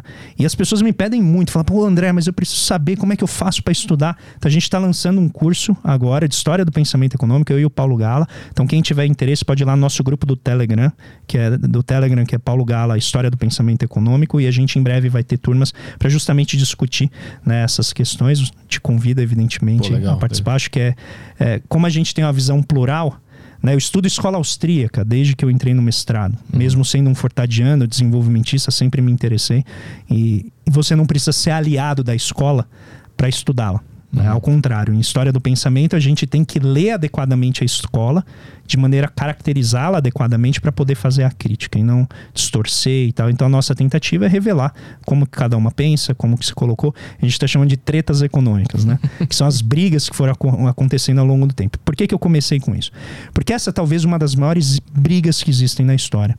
É sobre como gerir um sistema monetário. E de onde eu acho que nasce o Bitcoin? Se a gente pegar uma figura como uh, o Isaac Newton, né? o Newton era um físico, ele cria uma área da matemática para poder dar racionalidade ao funcionamento do, do universo. Então, ele cria o cálculo derivativo, né, as derivadas, integrais, tal, que o pessoal que entra em economia ou vai fazer engenharia tem que ficar lá é, fazendo as contas, que é o cálculo. E ele foi presidente da Casa da Moeda da Inglaterra se eu não me engano, entre 1665 e 69, se eu não me engano. Um período bem curto, só fez bobagem. porque ele tratava a moeda de uma maneira mecânica. Uhum. E a moeda ela é fluida, ela tem um aspecto institucional que é muito maleável. Tá? Por que, que eu estou começando com isso? Porque o Newton era também um alquimista. Quando o Newton, uh, eu não me. Agora eu não sei ao certo. Ah, lembrei. O John Maynard Keynes, no século XX já, vai numa num grande leilão dos arquivos e das posses lá do Newton. e ele compra todos os volumes do Newton sobre alquimia. Se a gente lembrar o que era alquimia, eu transformar as coisas em metais preciosos, essencialmente ouro e prata. Aí para para pensar. Por que, que eu preciso criar um método para produzir algo sinteticamente que só se encontra de maneira mal distribuída no planeta, que era o ouro? Porque o ouro é escasso. Uhum. Então qual é a ideia? Eu vou produzir ouro sem precisar do ouro. Eu vou fazer o mesmo processo que a Terra faz, só que sinteticamente. Tudo bem? Uhum. Porque aí eu teria o quê? Frase do Newton: prosperidade e riqueza. Ouro igual prosperidade e riqueza. Não precisou disso, foi só descobrir a América Espanhola e pegar o ouro dos Inca, Maia, né? Todos que já estavam lá na América Espanhola. Aqui, né? Na América Espanhola. O que, que o Bitcoin faz? Vocês viram o que aconteceu toda vez que a gente encontrou um monte de ouro? Inflação generalizada, as pessoas ficaram pobres, perderam as coisas. Para, para. Então a gente tem que fazer com que esse troço, que milenarmente é maleável, flexível, difícil de controlar, seja finalmente controlável. Qual foi o mais próximo que a gente chegou de controlar esse cão raivoso que é a moeda? Foi o padrão ouro. O que, que era o padrão ouro, como diz o nome? Eu tenho uma quantidade de ouro. E essa minha vontade de ficar imprimindo dinheiro vai ser limitada pela quantidade de ouro que eu tenho, que é o lastro. Com o tempo, conforme o Estado foi incorporando os interesses das classes trabalhadoras, proteção social, investimento né, em grandes obras como rodovias, portos, eh, represas hidrelétricas, né, que são os anos 30, não deu mais para ficar preso ao ouro. Você tinha que jogar mais dinheiro na economia para fazer essas coisas andarem, porque o setor privado não ia fazer sozinho. Ou se fosse fazer, ia fazer muito pequeno. A gente precisava de grandes obras. Aí é o período pós-Primeira Guerra. No entre guerras. Então você soltou, você libertou do ouro. E ficou atrelado ouro-dólar. Só que o mundo começou a crescer e todo o dólar servia para lastrear o ouro. O, tipo, todo o ouro disponível no mundo servia para lastrear o dólar. Então você negociava em dólar, mas supostamente aquela quantidade de dólares estava lastreada pelo ouro. Aí em 1971, Nixon olha para isso e fala assim: Isso já deixou de existir faz tempo. Ele foi lá, olhou as reservas de ouro e, sei lá, quase 70%, se eu não me engano, estava na Europa. Ou seja, não estava com os Estados Unidos. Os Estados Unidos já estava com déficit é, comercial há muito tempo, o lastro do dólar já tinha se esvaído há muito tempo. Nixon falar as favas com esse padrão ouro. Uhum. E desde então os bancos centrais imprimem moeda do jeito que eles querem, baseado na credibilidade deles, e o mundo foi se expandindo à base do dólar. E isso fez com que o dólar se expandisse. Hoje você tem uma quantidade monumental de dólares a ponto da China ter 4 trilhões de dólares nas suas reservas. Vendendo produto baratinho para o mundo inteiro, principalmente os Estados Unidos, né? enquanto os Estados Unidos exportava suas indústrias inteiras lá para o leste asiático. E a China agora tem esse canhão de 4 trilhões de dólares. É um, um quarto dos Estados Unidos guardado na forma de ativos da China, só que estão depositados lá no Tesouro Norte-Americano. Olha a loucura que virou. Então é óbvio que fugiu do controle, no sentido ANCAP do termo. Uhum. Que, que você tem que fazer? Não, vamos criar uma alternativa que nunca vai fugir do controle. Sabe por que, que ela não vai fugir do controle? Porque ela não é humana. Então o Bitcoin ele elimina o principal aspecto que montou e transformou a moeda nessa instituição maleável que permitiu a gente construir desde as pirâmides do Egito até colocar o homem na Lua ele faz o que? Ele elimina exatamente o aspecto humano, que é a confiança. Porque nenhuma moeda existe sem confiança. Uhum. E aqui que vem a, a, a, parte da história do pensamento, que a gente analisa isso né, há muito tempo, tentando entender por que, a gente não entende o que é a moeda. Por que, que ela é tão difícil de compreender. Porque, essencialmente, o que a gente olha a moeda, quando você vê lá o dinheiro, ele é a representação de um sistema de promessas mútuas. Então, eu prometo te pagar algo daqui dois meses, você promete pagar algo para ela daqui três meses, ela promete pagar algo para alguém daqui quatro meses, e o dinheiro vai quitar essas dívidas, que é a representação que a gente vê. Uhum. Mas o que importa é todo esse essa rede de confiança, credere, né, que é o crédito, que está por trás. Essa é a moeda. O dinheiro é só a manifestação que resolve essas promessas de pagamento entre nós. Mas se eu paro de, conf de confiar em você, o que que acontece? Some a relação. Uhum. Você dissolve a relação social e não tem moeda. E aqui o ponto-chave é quando você cria o Bitcoin, o que, que você está tentando fazer? Gerar a confiança por meio de um algoritmo. Porque você imagina que já via ser humano não deu certo. Essa é a lógica do Satoshi. É, mas eu, eu vejo de outra maneira. Eu vejo que é justamente eu não confio mais nesses caras, que é o Estado, as pessoas que gerem essa moeda, e eu confio no meu semelhante, que é o cidadão que está do meu lado. Então nós vamos criar uma moeda que nós dois vamos trocar, independente do Estado. Então, mas você não confia nele. Ah. Não tem confiança no Bitcoin. Tem um algoritmo que determina quanto que vai ser e o blockchain que garante que aquelas operações são, são autênticas. Tanto Sim. que você precisa de 50% mais um para garantir que elas são autênticas. Não é os, você não confia no cara do lado. Você não precisa disso. Sim, a gente confia nesse algoritmo que é blockchain, e não, mas não, a gente não confia no engravatado que está num, Isso, num você desloca público. a sua confiança É. para o algoritmo. Exato. Então, no fim, é porque o, o ser humano também é um algoritmo, querendo ou não. Se a gente vê de fora, um- o Estado também é um algoritmo. Se Não, a tudo bem. conseguisse ver de fora, tudo é Não, algoritmo. A gente poderia reduzir tudo à, à questão de programação né, nesse sentido. Daria para fazer. Mas eu não sei se isso nos ajuda a entender a moeda. Esse é o ponto. Nosso problema aqui é entender o seguinte: se você volta nas tribos aborígenes, eles tinham moeda ali. Só que isso estava na forma de pedras que tinham ali as operações de compra e venda entre famílias, entre clãs. Uhum. Aquilo é a moeda. Só que eles não precisavam de um elemento passando entre eles para quitar aquelas dívidas. Hum, Pra confirmar, né? É, não, e para quitar, para dizer assim, olha, você não me deve mais. Uhum, uhum. Hoje, eu, eu sempre gosto de usar esse exemplo. Você chega no supermercado, pega lá uma lata de tomate. Você, você emprestou a lata de tomate do supermercado, porque ela não é tua. Se outra pessoa chegar para pegar a última lata de tomate, vai ter uma briga, não vai? Uhum. É minha, eu já peguei. Mas ela é do supermercado, ela não é de nenhuma das pessoas que está disputando aquela lata de tomate. Mas você pega aquela lata de tomate e põe no seu carrinho. Ela é sua. O que, que você está dizendo para o supermercado? Eu prometo te pagar quando eu chegar no, no carrinho, mas ela é minha. Você tirou do ativo do supermercado e colocou no seu ativo, no seu balancete. Você chegou no, no caixa, pegou um pedaço de papel e liberou aquela dívida que você tem com o Estado, com o supermercado. Uhum. É isso. Isso é a moeda. Então, aí o, o Bitcoin entra pra falar com o mercado, ó, vamos, vamos se pagar em Bitcoin e esquecer esses Isso. caras aí. Então é, Exato. é uma lógica interessante que, que, Não, a lógica é muito que interessante. pode dar certo daqui a uns anos. O problema é aí. A lógica é interessante, eu acho né, genial o cara que pensou nisso. Eu nunca tinha nem pensado né, em você produzir uma moeda sem confiança. Não, não tiro a genialidade de quem pensou, nem sei se é uma pessoa só. Né? Pode ser um grupo aí que, que refletiu sobre isso. O problema é se isso pode ser a base para a operação de sociedades Uhum. que isso sirva como refúgio de investimentos, como forma de você proteger a sua riqueza, eu tenho minhas dúvidas porque ele é muito volátil, né? Então, quem entrou quando estava 60 mil, agora está amargando aí uma perda de pra- praticamente 60% na sua riqueza. Uhum. Então, tudo bem, se a pessoa acha que é válido, É, depende do momento que a pessoa entrou. né? isso.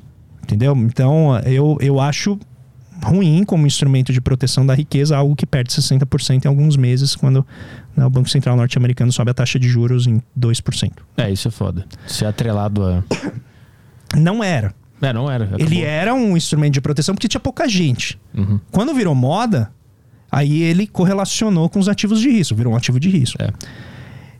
Esse é o primeiro ponto. Segundo, que ele possa substituir as moedas do mundo e se tornar um grande espaço global, uma aldeia monetária global, pode ser, mas não depende da minha vontade, não depende da sua, depende de um milhão de coisas, depende da reação dos governos, né? Você vê, o Facebook quis criar a sua própria moeda, não deu.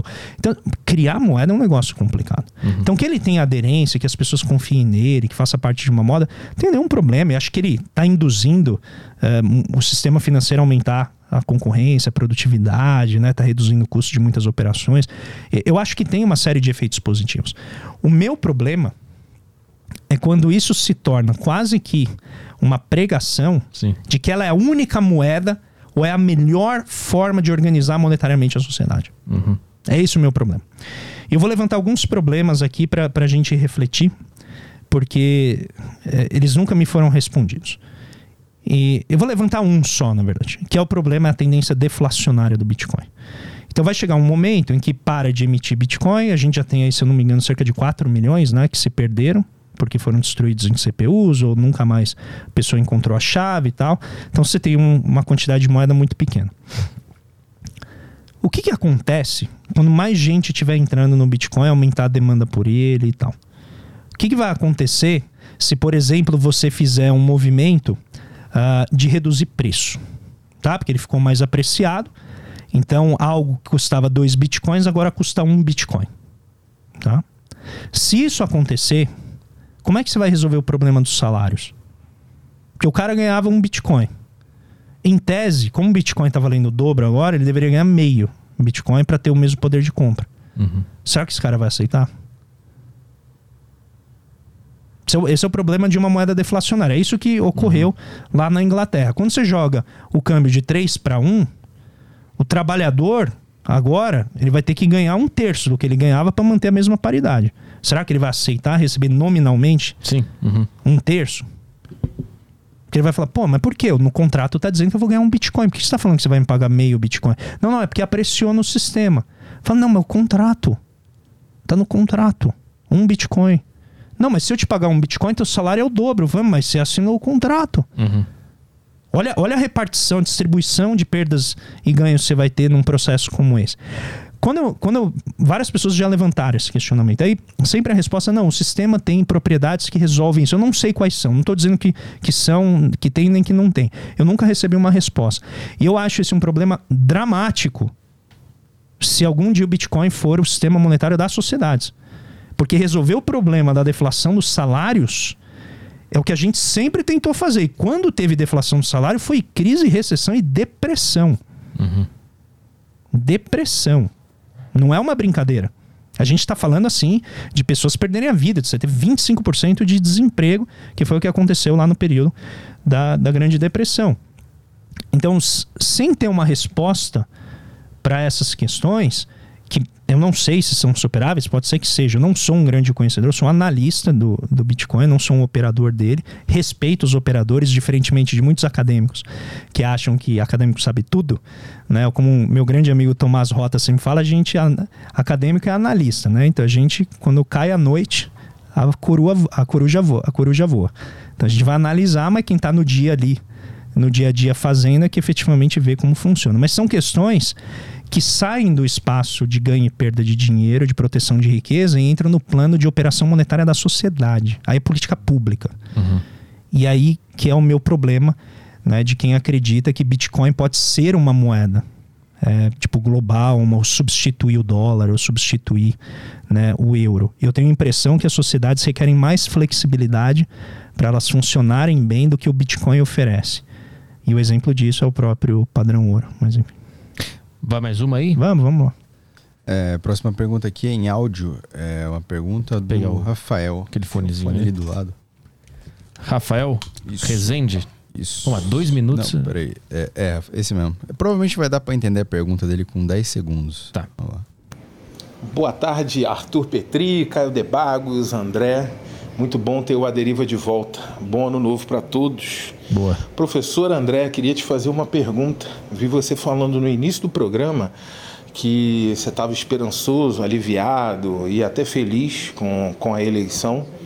É, mas queria te fazer uma pergunta assim, totalmente sem ofensas, tá? É, você falou em esperança e queria entender um pouco que apesar da história recente nossa, né, desde 2004 para cá, nós vimos escândalos absurdos, né? Vimos o problema dos Correios, vimos o mensalão, petrolão, é, lava-jato acontecendo e prendendo diversas pessoas, praticamente toda a cúpula do PT foi presa, né? Palocci, Zé Dirceu, Zé Genuíno, entre outros, né? O próprio Lula foi preso. É... Tirando questões é, é, é pontuais, né? A gente teve aí muito dinheiro devolvido aos cofres públicos, né? Frutos de delação premiada, escândalos de corrupção, empreiteiros e doleiros e pessoas ligadas, né, à cúpula do partido que desviaram dinheiro e foram presas, e enfim, a gente viu muita coisa acontecendo, né? E aí esse partido hoje em dia retornou ao poder depois de um fracasso, né, do Bolsonaro. E como que você tem esperança, de fato, que as coisas melhorem, visto tudo que a gente já passou anteriormente nas mãos? Boa, dá para entender. Bom, então, uh, obrigado. Qual que é o nome dele, desculpa? Rafael. Rafael. Obrigado, Rafael, pela pergunta. É não é uma pergunta simples de responder, né? Eu, como vocês viram, assim, eu às vezes me excedo no tempo da resposta, porque eu gosto de tratar as coisas dentro da complexidade que elas têm. A minha esperança é, vem porque eu não olho apenas corrupção. Então eu não estou olhando apenas como o sistema político opera o funcionamento da sociedade, onde ocorrem os desvios dele, porque eu acho que corrupção existe em todas as sociedades. E o que a gente, em qualquer sociedade, tem que fazer é criar mecanismos e reforçar e aplicar esses mecanismos de correção de corrupção. Então, dito isso, você vai encontrar corrupção uh, dentro dos bancos americanos, você vai encontrar corrupção no governo sueco, você vai encontrar corrupção no governo japonês, você vai encontrar corrupção nas empresas alemãs, em todos os lugares. Corrupção faz parte da relação humana, como a gente estava falando aqui de confiança. Né? A traição só existe porque há confiança. Então, uh, malfeitos vão sempre existir. O que eu chamo a atenção é a assimetria com que a gente enxerga malfeitos no Estado, mas em geral não enxerga malfeitos na iniciativa privada. Então, em geral, o Estado é visto como locus de acumulação dos malfeitos, de corrupção, de problemas de desvio, mas o setor privado não é por uma crença de que o mercado daria conta de expurgar os maus elementos, uhum. porque necessariamente a corrupção seria não lucrativa. Isso não é verdade. Esse é o primeiro ponto a corrupção pode ser extremamente lucrativa dentro do setor privado, vide o caso das lojas americanas, se esse for o caso, se efetivamente tiver havido corrupção, essa corrupção está ocorrendo há anos, a empresa está funcionando, estava com uma boa, uma boa valoração na, na Bolsa de Valores, e a revelia de toda a regulação, né, de toda a fiscalização e tudo estava com esse problema. Então, primeiro, eu não acho que o mercado resolva o problema da corrupção e eu acho que é problemático as pessoas acreditarem que a corrupção ocorre apenas no Estado. Segundo ponto, uh, os governos do PT, como praticamente qualquer governo, desde que a gente tem a família real chegando aqui no Brasil, para né, não tratar do período colonial anterior a isso, a gente vive a corrupção de maneira diversificada e disseminada na nossa sociedade. Isso não ocorreu apenas nos governos do PT. Segundo, a corrupção que se alega que o PT teve a sua cúpula presa tal, e as dos outros partidos? Os outros partidos também tiveram né, várias pessoas presas, várias das suas lideranças presas. Por que, que a gente fala só do PT? E eu vou deixar claro, assim, que eu não tenho, não sou filiado ao partido, tenho esperança porque esse é um governo que eu acho que está vindo depois da escuridão está trazendo luz, e qualquer luz na escuridão já é alguma coisa. Então não estou aqui para defender o PT, não estou aqui para defender o partido e dizer que aquilo que foi identificado como mal feito está certo. Não, se foi identificado como mal feito tem que ser pago, tem que ser né, punido. Agora, é outra questão e isso ele colocou um monte de coisa no mesmo saco, né? Como se todos ali, principalmente o caso do, do presidente Lula, que na minha visão foi punido indevidamente, né? foi preso, foi um perseguido político para ele não poder concorrer à eleição e depois o Supremo voltou atrás na decisão e o libertou para ele concorrer às eleições e a gente viu que quando ele concorreu ele ganhou. Agora, eu não sou jurista, não cabe a mim né, aqui colocar né, se a decisão do Supremo é ou não correta. Eu acho que o Supremo decidiu aquilo que eu li dos juristas, para mim, me convenceu de que ele foi julgado inadequadamente e com isso o processo foi extinto. Então, vale a presunção de inocência. Por que, que eu estou esperançoso sendo o mesmo partido? Porque o PT, né, gostem ou não as pessoas, uh, sejam elas eh, de esquerda que não gostam do PT, sejam elas de direita, tem que reconhecer que é o nosso maior partido, em termos populares, da história aqui do Brasil. Goste ou não, ele tem uma capacidade de mobilização imensa, ele tem uma capacidade de representação imensa e passou por todo esse processo né, de, uh, de ataque à sua imagem, de ataque aos seus símbolos e está aí de novo com a presidência, com metade dos ministérios e está agora né, liderando uma ampla coalizão com interesses diversificados de governo. Então, gostemos ou não, né, ele é um partido representativo, é, uma, é um poder político muito grande. O muito de dinheiro que foi resgatado, que são esses 6 bilhões de reais, eu não sei se é a isso que o Rafael está tá se referindo, 6 bilhões de reais é um valor, na minha visão, muito baixo, muito baixo, para o dano que se causou na busca desses 6 bilhões. O dano à nossa engenharia, a gente hoje praticamente era para ter uma Odebrecht Biotecnologia e hoje a Odebrecht sumiu, virou uma outra empresa, nem lembro mais qual é o nome dela. A gente acabou com aquilo que eu entendia ser uma matriz importante de exploração dos nossos recursos naturais, que é a Petrobras. A gente fatiou a empresa, perdeu toda a integração setorial que ela tinha, que permitiria a gente agora ter muito mais dinheiro para financiar essa transição energética, que a gente estava falando aqui, o volume desses investimentos. Então, são volumes que talvez o mercado financeiro, sozinho, quando ele olha, ele fala assim: não tenho como financiar esse troço por três décadas. Não dá, é muito risco envolvido junto. A Petrobras poderia ter essa capacidade de financiar projetos que o mercado financeiro, o mercado de capitais não tem horizonte para fazer, tá? porque não tem profundidade o suficiente. A gente simplesmente, na esteira dessa, desse punitivismo, baseado no que eu considero a, algo que não some na sociedade brasileira, que é esse udenismo de achar que as questões políticas podem ser resolvidas apenas por meio da análise moral, apenas, não estou dizendo que elas não tenham que ser, mas apenas por isso, a gente não consegue resolver os problemas do país. Então a gente perdeu ampla capacidade produtiva de construção, a gente teve. É, não sei, eu vou falar centenas de milhares de empregos para não ir além disso, mas pode bater em milhões de empregos que a gente perdeu em desestruturar as nossas cadeias produtivas para ter 6 bilhões de volta. É muito pouco. É muito pouco. Esse é o terceiro ponto. Quarto ponto. Apenas o orçamento secreto. Apenas o orçamento secreto já rifou dos nossos cofres 10 vezes esse valor que o Rafael né, citou como sendo o retorno dessa corrupção. 10 vezes dentro da lei. Que agora o, o Supremo disse que está errado. Mas assim, foram os congressistas, foram os legisladores que fizeram isso. Os caras que fazem as leis criaram um negócio completamente absurdo do ponto de vista da gestão pública, da transparência, e rifaram 10 vezes o valor que foi é, devolvido por conta desses processos, né, pegando o caso da Lava Jato. Isso tudo está aí, não vai voltar. Tem cidade que tem mais gente né, ascendente do que tem é, gente na, na, na, cidade lá.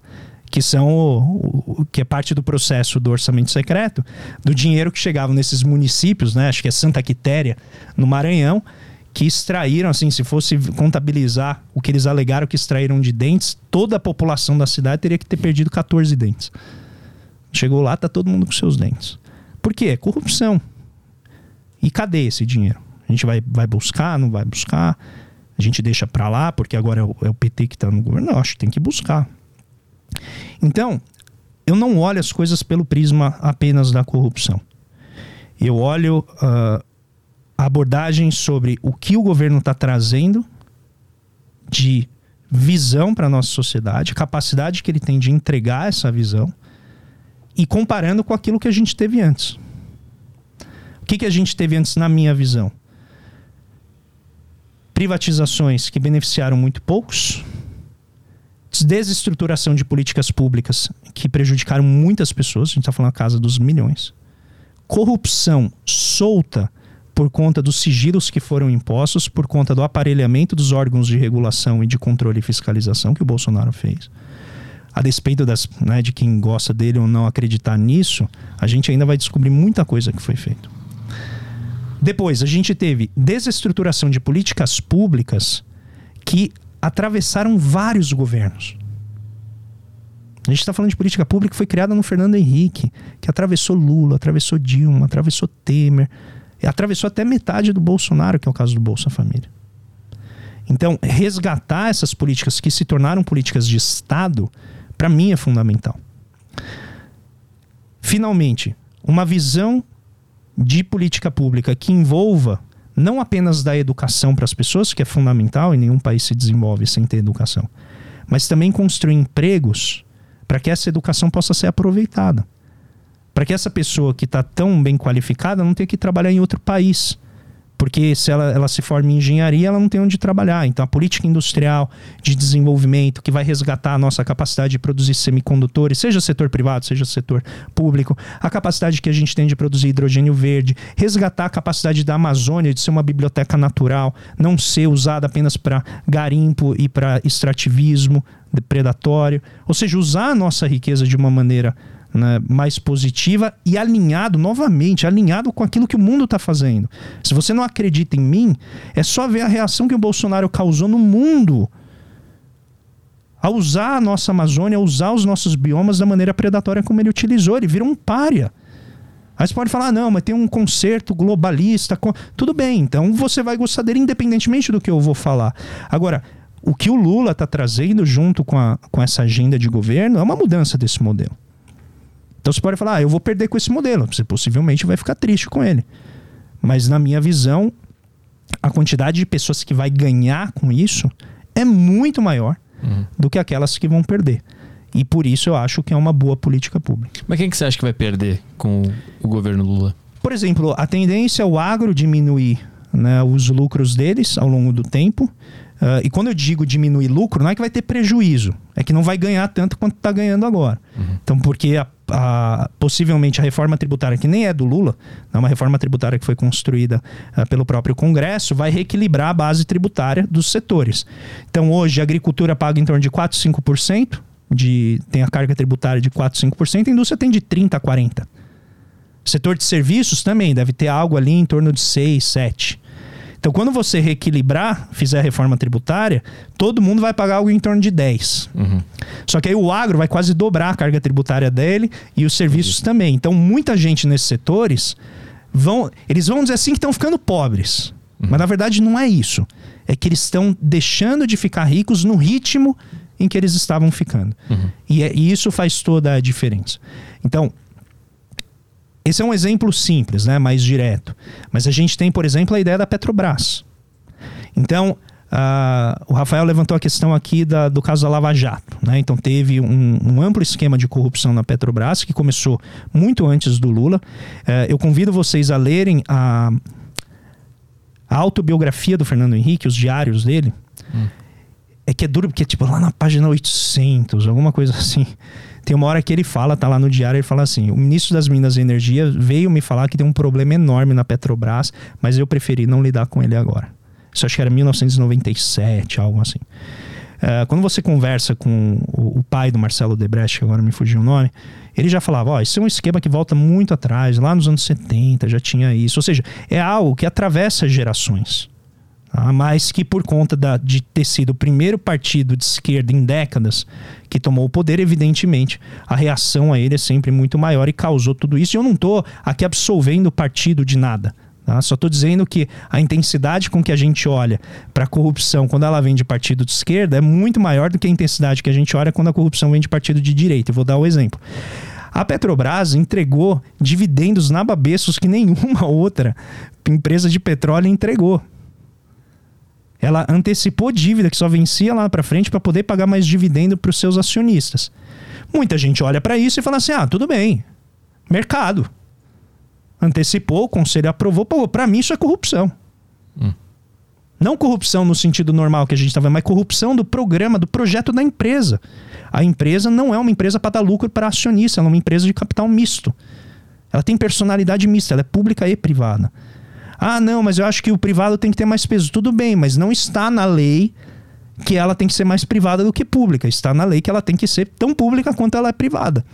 E eu acho que quando você rifa dividendos, você vê os gráficos assim de lucratividade da Petrobras comparado às outras empresas do setor, é um negócio é, é abismante. Assim. Então, para mim, esse deslocamento de, de, de, centenas de bilhões de reais, centenas de bilhões, a gente está falando algo em torno de 300 bilhões, empalidece esses seis aí que foram citados. Uhum. Só que isso tudo, independentemente, e esse é o meu ponto, né, se é visto como corrupção ou não, são 300 bilhões de reais que não vão ser utilizados para ajudar a gente na transição energética. Foram para os bolsos de grandes fundos de investimento, foi para a conta única do Tesouro, que foi utilizado para fazer, por exemplo, o financiamento da queda do, forçada do preço da gasolina na bomba, por meio de desoneração de, de PIS e COFINS. Entendeu? Isso foi gasto. Uhum. Foi gasto dando subsídio para um produto que a gente não deveria subsidiar. Deveria ter um plano para a gente transitar para uma matriz mais limpa, por uhum. exemplo, eletrificada. Então, do ponto de vista do desenvolvimento, isso para mim foi uma janela de oportunidade perdida, uhum. que a gente né, simplesmente jogou fora. E para mim isso é muito mais grave né, do ponto de vista do desenvolvimento do que os pontos que o Rafael levantou. Vê mais uma aí? Vamos. Vamos lá para a próxima, que é um áudio aqui do Luiz. É, o fone ali. Boa. Parabéns aí para o Petri por levar o, o André de novo. Eu queria perguntar para ele sobre uma polêmica que eu vi esses dias no Twitter, que era basicamente um, um, um estudante de economia polemizando com Elias, com Silvio Almeida e com outras personalidades, dizendo que não existe base na literatura é, para a tese do desenvolvimentismo de que políticas industriais seriam efetivas para de fato tornar o Brasil um país desenvolvido. Então eu queria perguntar para ele o que ele acha dessa, dessa galera que tem essas ideias meio Marcos Lisboa de que Brasil Fazenda tá ótimo e perguntar se ele fosse presidente do Brasil, que motores e alavancas ele acionaria para desenvolver o país de fato, tornar um país justo com o máximo nível de desenvolvimento possível, um negócio meio Singapura. e se existe base na literatura para esse tipo de política que ele gostaria de sugerir não só histórica, mas olhando para o futuro? Boa. Excelente pergunta. É, não só tem literatura, como é, eu inclusive trouxe aqui, Petri, para te presentear. Ah, boa. O último livro que eu organizei junto com Nelson Barbosa, que agora se tornou diretor uh, do BNDES no governo Lula, foi ministro da Dilma e foi secretário também de política econômica dela, é o Bidenomics nos Trópicos. E a gente fez uh, esse livro, tô te dando, depois vou te Obrigado. escrever a, a dedicatória, uh, porque a gente estava justamente tentando organizar a literatura que trata dessa pergunta. Qual que é o nome dele? Quem fez a pergunta? Luiz. O Luiz. Essa pergunta que o Luiz fez, uh, tentando identificar por que, que mudou o ponto de vista do mundo sobre política industrial.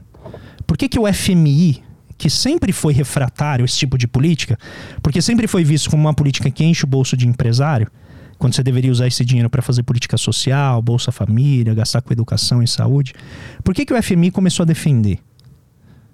Entendeu? Sempre que o FMI começa a defender algo que historicamente ele parou de defender, você para para pensar. Né? Aí o FMI depois foi lá e publicou uh, um, um artigo extenso chamado A Política cujo nome não ousamos mencionar, que é a política industrial. Falando assim: olha, você tem que ter mecanismos de impedir que encher o bolso do empresário não se torne benéfico para a sociedade. Para que ele não capture aquele benefício e não entregue nada em, em troca. Justo, né? Eu vou lá dar dinheiro para a JBS, eu quero que ela então me devolva mais superávit comercial e carnes de melhor qualidade com preço mais baixo ou uma diversidade maior de alimentos para eu poder consumir. Eu preciso né, que haja algo em troca, em troca disso. Quando a gente olha a literatura, a gente vê que tem muita coisa nova acontecendo lá fora, só que o nosso ambiente de discussão não é permeável, como ele bem citou. As pessoas ficam assim: ah, não, isso aí não serve, isso aí não funcionou. Nenhum país do mundo né, isso deu certo. Ou uh, que é o argumento mais do Marcos Lisboa, que não é tão simples quanto esse. O Marcos Lisboa defende a possibilidade de fazer política industrial, contanto que ela seja bem desenhada.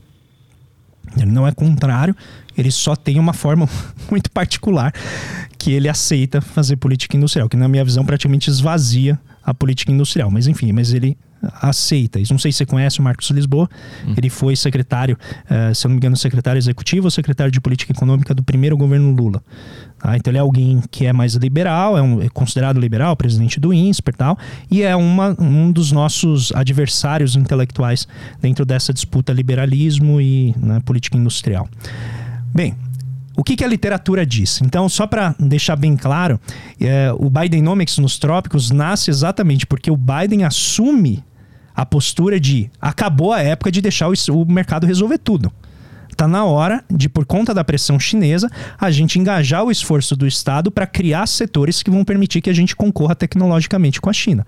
Não dá para deixar o setor privado fazer sozinho, porque ele não vai fazer. Ponto. Isso é o Bidenomics. Uhum. A gente tem que pegar dinheiro do topo e redistribuir para a base e redistribuir para o esforço tecnológico. A gente tem que trazer o Estado para garantir estabilidade econômica, fazendo compras governamentais das empresas que ele está investindo para desenvolver tecnologia. A Tesla só existe porque o Elon Musk recebeu 5 bilhões de reais do governo, de dólares do governo norte-americano. Ele passou 10 anos sem ter lucro. Como é que uma empresa sobrevive 10 anos sem ter lucro? É com dinheiro do Estado. A Toyota foi nutrida pelo governo japonês por mais de 10 anos até ela dar lucro. Porque ele falou: faz sentido ter um ativo como esse. Isso não significa que um país pobre como o nosso possa fazer né, uma extravagância como essa. Mas a gente tem várias outras possibilidades. Então, o primeiro ponto, a literatura diz o quê? Que sim, todo país que chegou lá fez política industrial. Esse livro que eu citei, Free Markets, do Jacob Sol, ele vai exatamente mostrar isso. França, Inglaterra, Holanda, você pega Veneza, Florença, depois Estados Unidos, todos eles fizeram política industrial, todos eles desenvolveram a sua indústria para poder se tornar desenvolvidos. Ah, mas a Austrália, a Austrália é um dos países que tem um dos maiores conteúdos de manufatura per capita do mundo. É um país industrial, não é um país é, que produz commodities e vende. Nova Zelândia também tem altíssimo conteúdo industrial, fez políticas industriais direcionadas. A Singapura, que é o paraíso ANCAP, Singapura você tem, sei lá, 80% da, das terras é do Estado.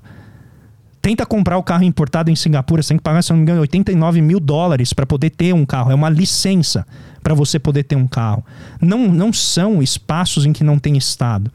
O caso da Estônia, que gostam de citar, é um país que tem, se eu não me engano, um milhão de habitantes, 40% da população mora em Tallinn, que é a capital, herdou grande parte da infraestrutura da União Soviética e tem um exército que é né, terceirizado para a OTAN.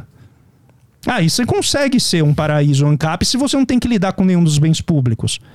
Agora, chega na cidade de Tallinn, o transporte é público e grátis. Quando eu digo grátis, você não tem que pagar por ele no momento de usar, ele é financiado uhum. coletivamente. Passe livre. Então, note que esse é o meu ponto. O mundo é muito mais complicado. E aí vem e diz assim: não, o Brasil não pode fazer isso que a gente chama de viralatismo.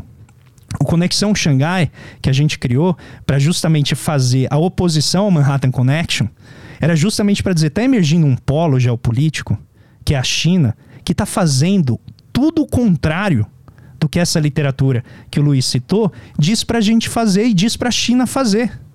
A China é o pior aluno que pode existir da literatura que o Luiz está citando, que é oposta nossa. Ela faz tudo o contrário. Ela gasta dinheiro loucamente com um monte de, de empresa que vai dar errado para financiar inovação tecnológica. Ela faz controle de preço, ela dá um monte de subsídio para a área de alimento, energia. Ela faz umas as terras são, em grande ma maioria, tudo terra pública. Então ela faz um monte de coisa que o Ocidente diz para ela não fazer. E está aí, concorrendo em pé de igualdade, gerando temores na, na, grande potência mundial sobre se ela vai conseguir fazer lá. Mas eu não acho que a China seja, evidentemente, parâmetro para o que a gente faz. Então, o que, que eu faço? Eu vou lá e recorro à literatura ocidental. Então, eu já fui lá no Instituto Brasileiro de, de Economia, da FGV, onde estão todas essas pessoas que o Luiz citou, talvez não esse estudante que ele mencionou, e apresentei as evidências nos melhores, uh, nas melhores revistas internacionais que já mostraram que uh, o período, por exemplo, a Finlândia só se desenvolveu porque fez política industrial, porque a União Soviética foi lá colocou um bloqueio, né, ocupou o país, ocupou a Finlândia, e a Finlândia vendia madeira, de repente a Nokia. Isso tem a ver com o próprio bloqueio que foi feito com, a, com o país que fez com que ele tivesse que se industrializar para poder lidar com aquela situação. Tem um artigo que mostra isso. Você pode fazer política de transferência tecnológica. Tem inúmeros artigos usando os experimentos e as, as técnicas mais avançadas mostrando que ela funciona. O que não tem, e isso a gente tem que dar o braço a torcer, é a possibilidade de fazer experimento com a história brasileira. Uhum. Certo? Porque por exemplo, se eu chegar para você, Petri, e falar assim: e se a gente não tivesse feito o plano real? Será que valeu a pena fazer o plano real? É difícil responder essa pergunta, não é? Uhum. Mas era um problema que havia um anseio social imenso, que era a inflação. Não havia todas as tentativas de estabilização anteriores deram errado. E aí o plano real sintetiza todas essas experiências, vê o que deu certo, vê o que deu errado e tenta algo que jamais foi tentado em nenhuma outra economia do planeta, que é um período de sincronização virtual de preços numa moeda que não existe, que ela está dividida, e num dia tal ela vira uma nova moeda. Isso nunca tinha sido tentado. Agora imagina se a gente só fosse tentar aquilo que já foi tentado em outros lugares para o nosso povo. Uhum. Não sei se o plano real teria saído. Então, meu ponto é: existe um espaço aqui na política que não é academia. Eu não posso ir apenas com base naquilo que já foi feito. Eu tenho que ir, tenho que aprender com tudo o que aconteceu, mas vai ter às vezes ali situações que eu vou ter que inovar, que eu vou ter que ter a capacidade de ir além. Como que a gente minimiza esses problemas? Eu acho que é isso que a literatura nos mostra, é esse o debate que o Bidenomics tenta fazer, que é, se eu tentar fazer algo parecido com o que o Biden fez nos Estados Unidos aqui no Brasil, como que eu faria? Quais são os eixos que eu atacaria? Por exemplo, o SUS. O SUS é uma máquina poderosíssima de produzir tecnologia e conhecimento, não é postinho de saúde. O SUS produz medicamento, produz vacina, produz pesquisa, produz é, análise epidemiológica. A gente consegue né, ter uma competência enorme na, na, no processamento de campanhas de vacina. Que eu sei que para muita gente parece trivial, mas não é nada trivial. A gente poderia exportar isso para o mundo. Ajudar, por exemplo, países da África que receberam a vacina mas não conseguiu vacinar sua população porque não tem experiência em campanha de vacinação. A gente tem uh, toda a nossa Amazônia, que tem uma riqueza natural fantástica, que a Europa gasta bilhões todo ano para mandar os seus pesquisadores para conversar com os povos originários para entender como a floresta funciona, extrair daqui componentes químicos que vão virar medicamentos, que a gente vai pagar milhares de dólares depois por eles. A gente pode fazer isso aqui, temos competência, nossos pesquisadores estão estudando lá fora. A gente tem todo o aparato tecnológico do setor nosso de semicondutores que não vai produzir o chip da Apple. Mas sim, pode produzir o chip do boi. Tem mais, como a gente falou na primeira vez, tem mais boi do que gente aqui pode produzir rastreamento de pneu, pode produzir rastreamento de bomba de gasolina, né, os sensores de bomba de gasolina. Tem um monte de coisa que a indústria brasileira poderia utilizar dentro aqui da nossa camada periférica de produção na área de semicondutores. Não precisamos brigar com os grandes. Então me parece que toda vez que a gente fala de política industrial, em geral vem assim esse ranço dos anos 70, dos anos 60. E não é isso que a gente está falando. A gente está falando de mecanismos muito mais responsáveis, coletando todo o aprendizado que foi feito nesse ao longo de todo esse tempo. Inclusive o livro tenta oferecer uma Uh, uma leitura nesse sentido mais responsável, cuidadosa, mostrando assim, ó, tem que ter contrapartida, tem que fazer um movimento que seja de curto prazo, não pode ficar dando dinheiro para o empresário, porque depois de um tempo, realmente o empresário vai lá e fala: não, agora isso é meu direito. Então todo ano eu quero essa isenção. Não pode ser assim, tem que fazer diferente. Qual que é a diferença nossa? Né, com, por exemplo, Samuel Pessoa, Marcos Lisboa em geral. Eles acham que não dá certo na nossa economia política. Toda vez que você tenta fazer um subsídio, você tenta dar um benefício, esse benefício se petrifica, vira um direito, é muito difícil depois de você tirar. Uhum. Então não tem muito a ver com a essência da questão, tem a ver mais com a nossa capacidade de executá-la adequadamente. E isso eu não tiro a razão deles nesse sentido. É algo que tem que se trabalhar, tem que se melhorar. Eu só acho que não dá pra gente simplesmente desistir de fazer só porque pode dar errado. Uhum. Porque se fosse assim, né, grande parte das, das tentativas não teriam sido tentadas. Vamos ver uma última aí no grupo? Uh, tem o Alan mandou aqui. Boa. Um minutinho a pergunta dele. Tem um, no áudio. áudio. Boa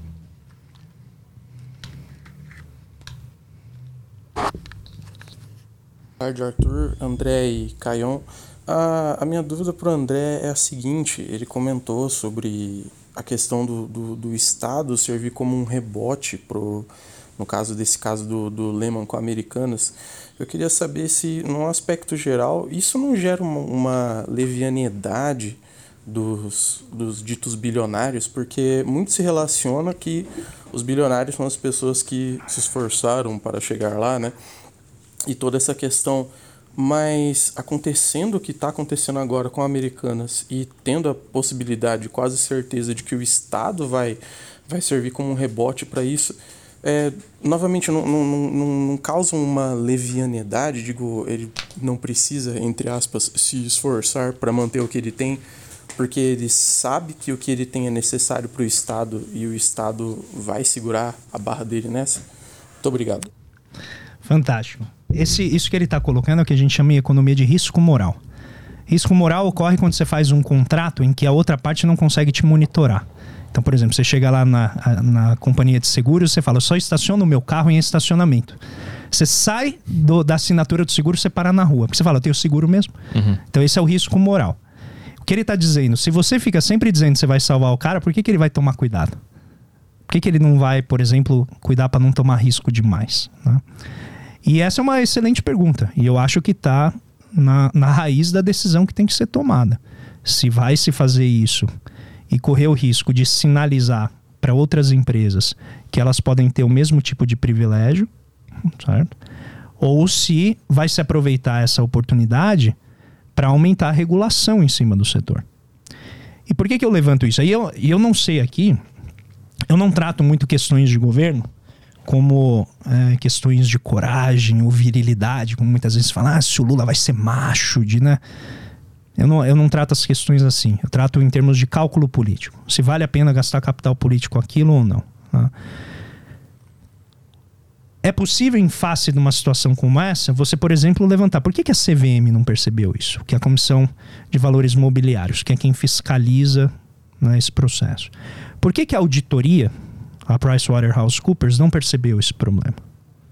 Então, eu concordo e eu acho que a, a pergunta está correta. Se a gente fizer é, esse tipo de salvamento, isso pode sinalizar risco moral. Tanto que foi o problema do, do Bear Stearns na crise de 2008. O que, que acontece?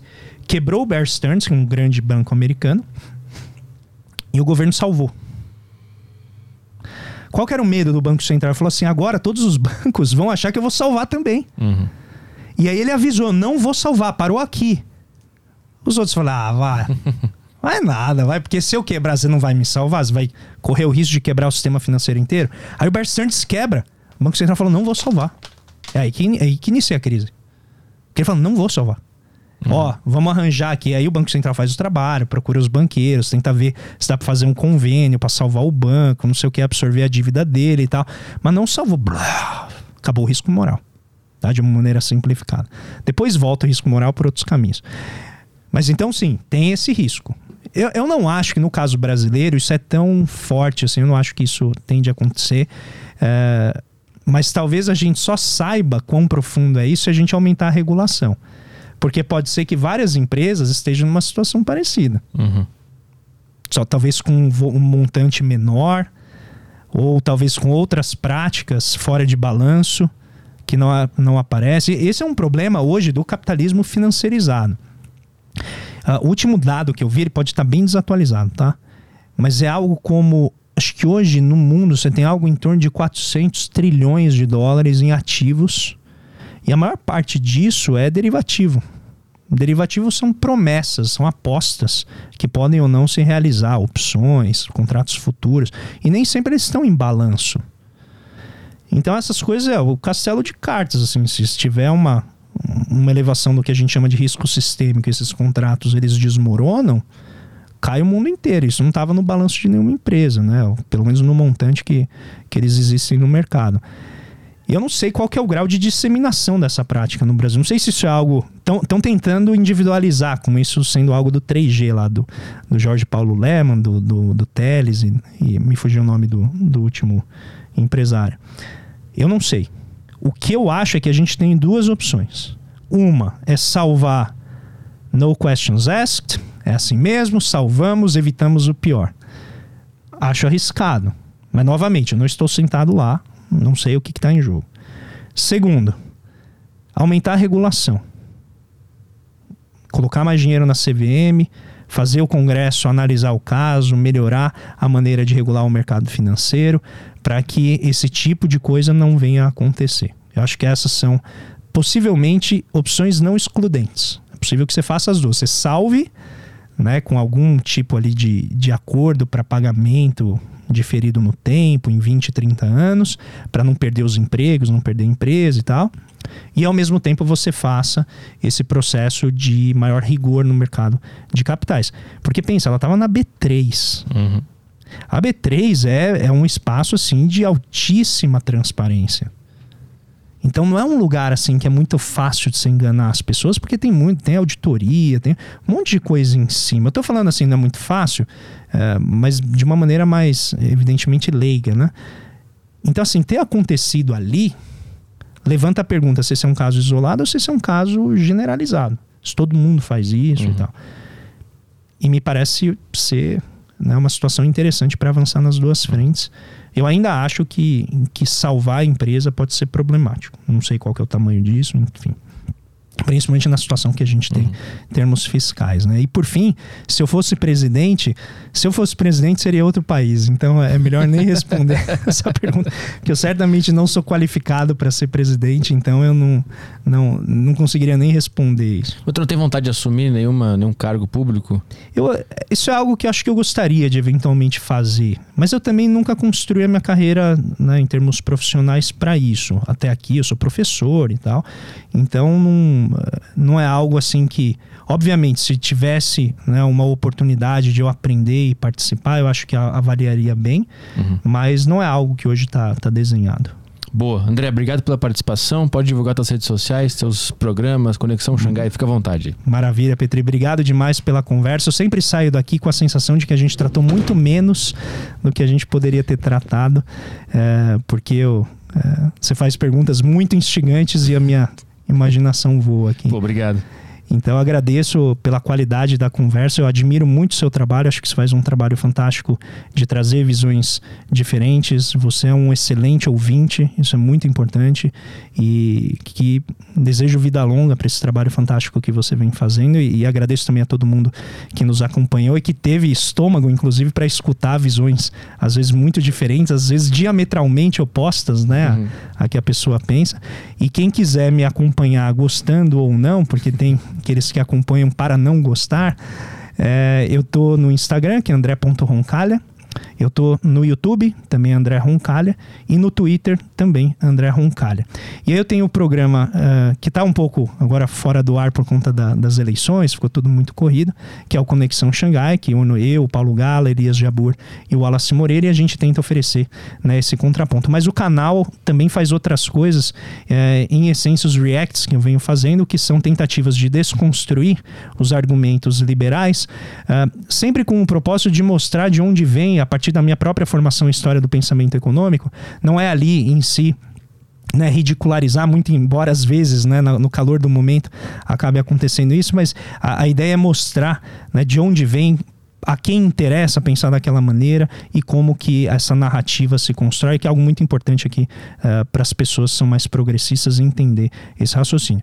E aí, finalmente, esse uh, curso que eu organizei com Paulo Gala de História do Pensamento Econômico, quem puder nos seguir no Telegram, né, lá História do Pensamento Econômico, André Roncari e Paulo Gala. Depois eu vou deixar os links nas minhas redes sociais, quem tiver interesse. A gente deve abrir uh, as matrículas na semana que vem.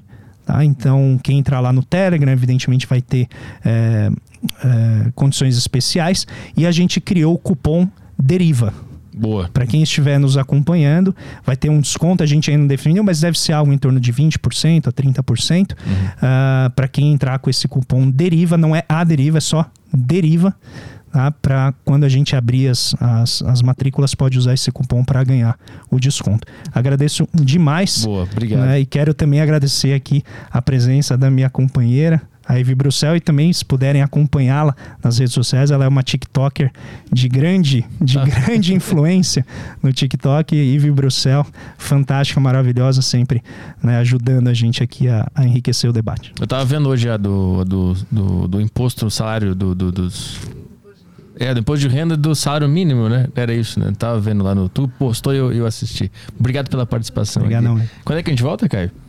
Estamos de volta na semana que vem, na terça-feira. Boa. Com Laerte Melo, ator, diretor de teatro e dramaturgo. Ah, boa. Então tá. Até terça-feira que vem aí, pessoal. Bom fim de semana para todo mundo. Um beijo. Tchau, tchau.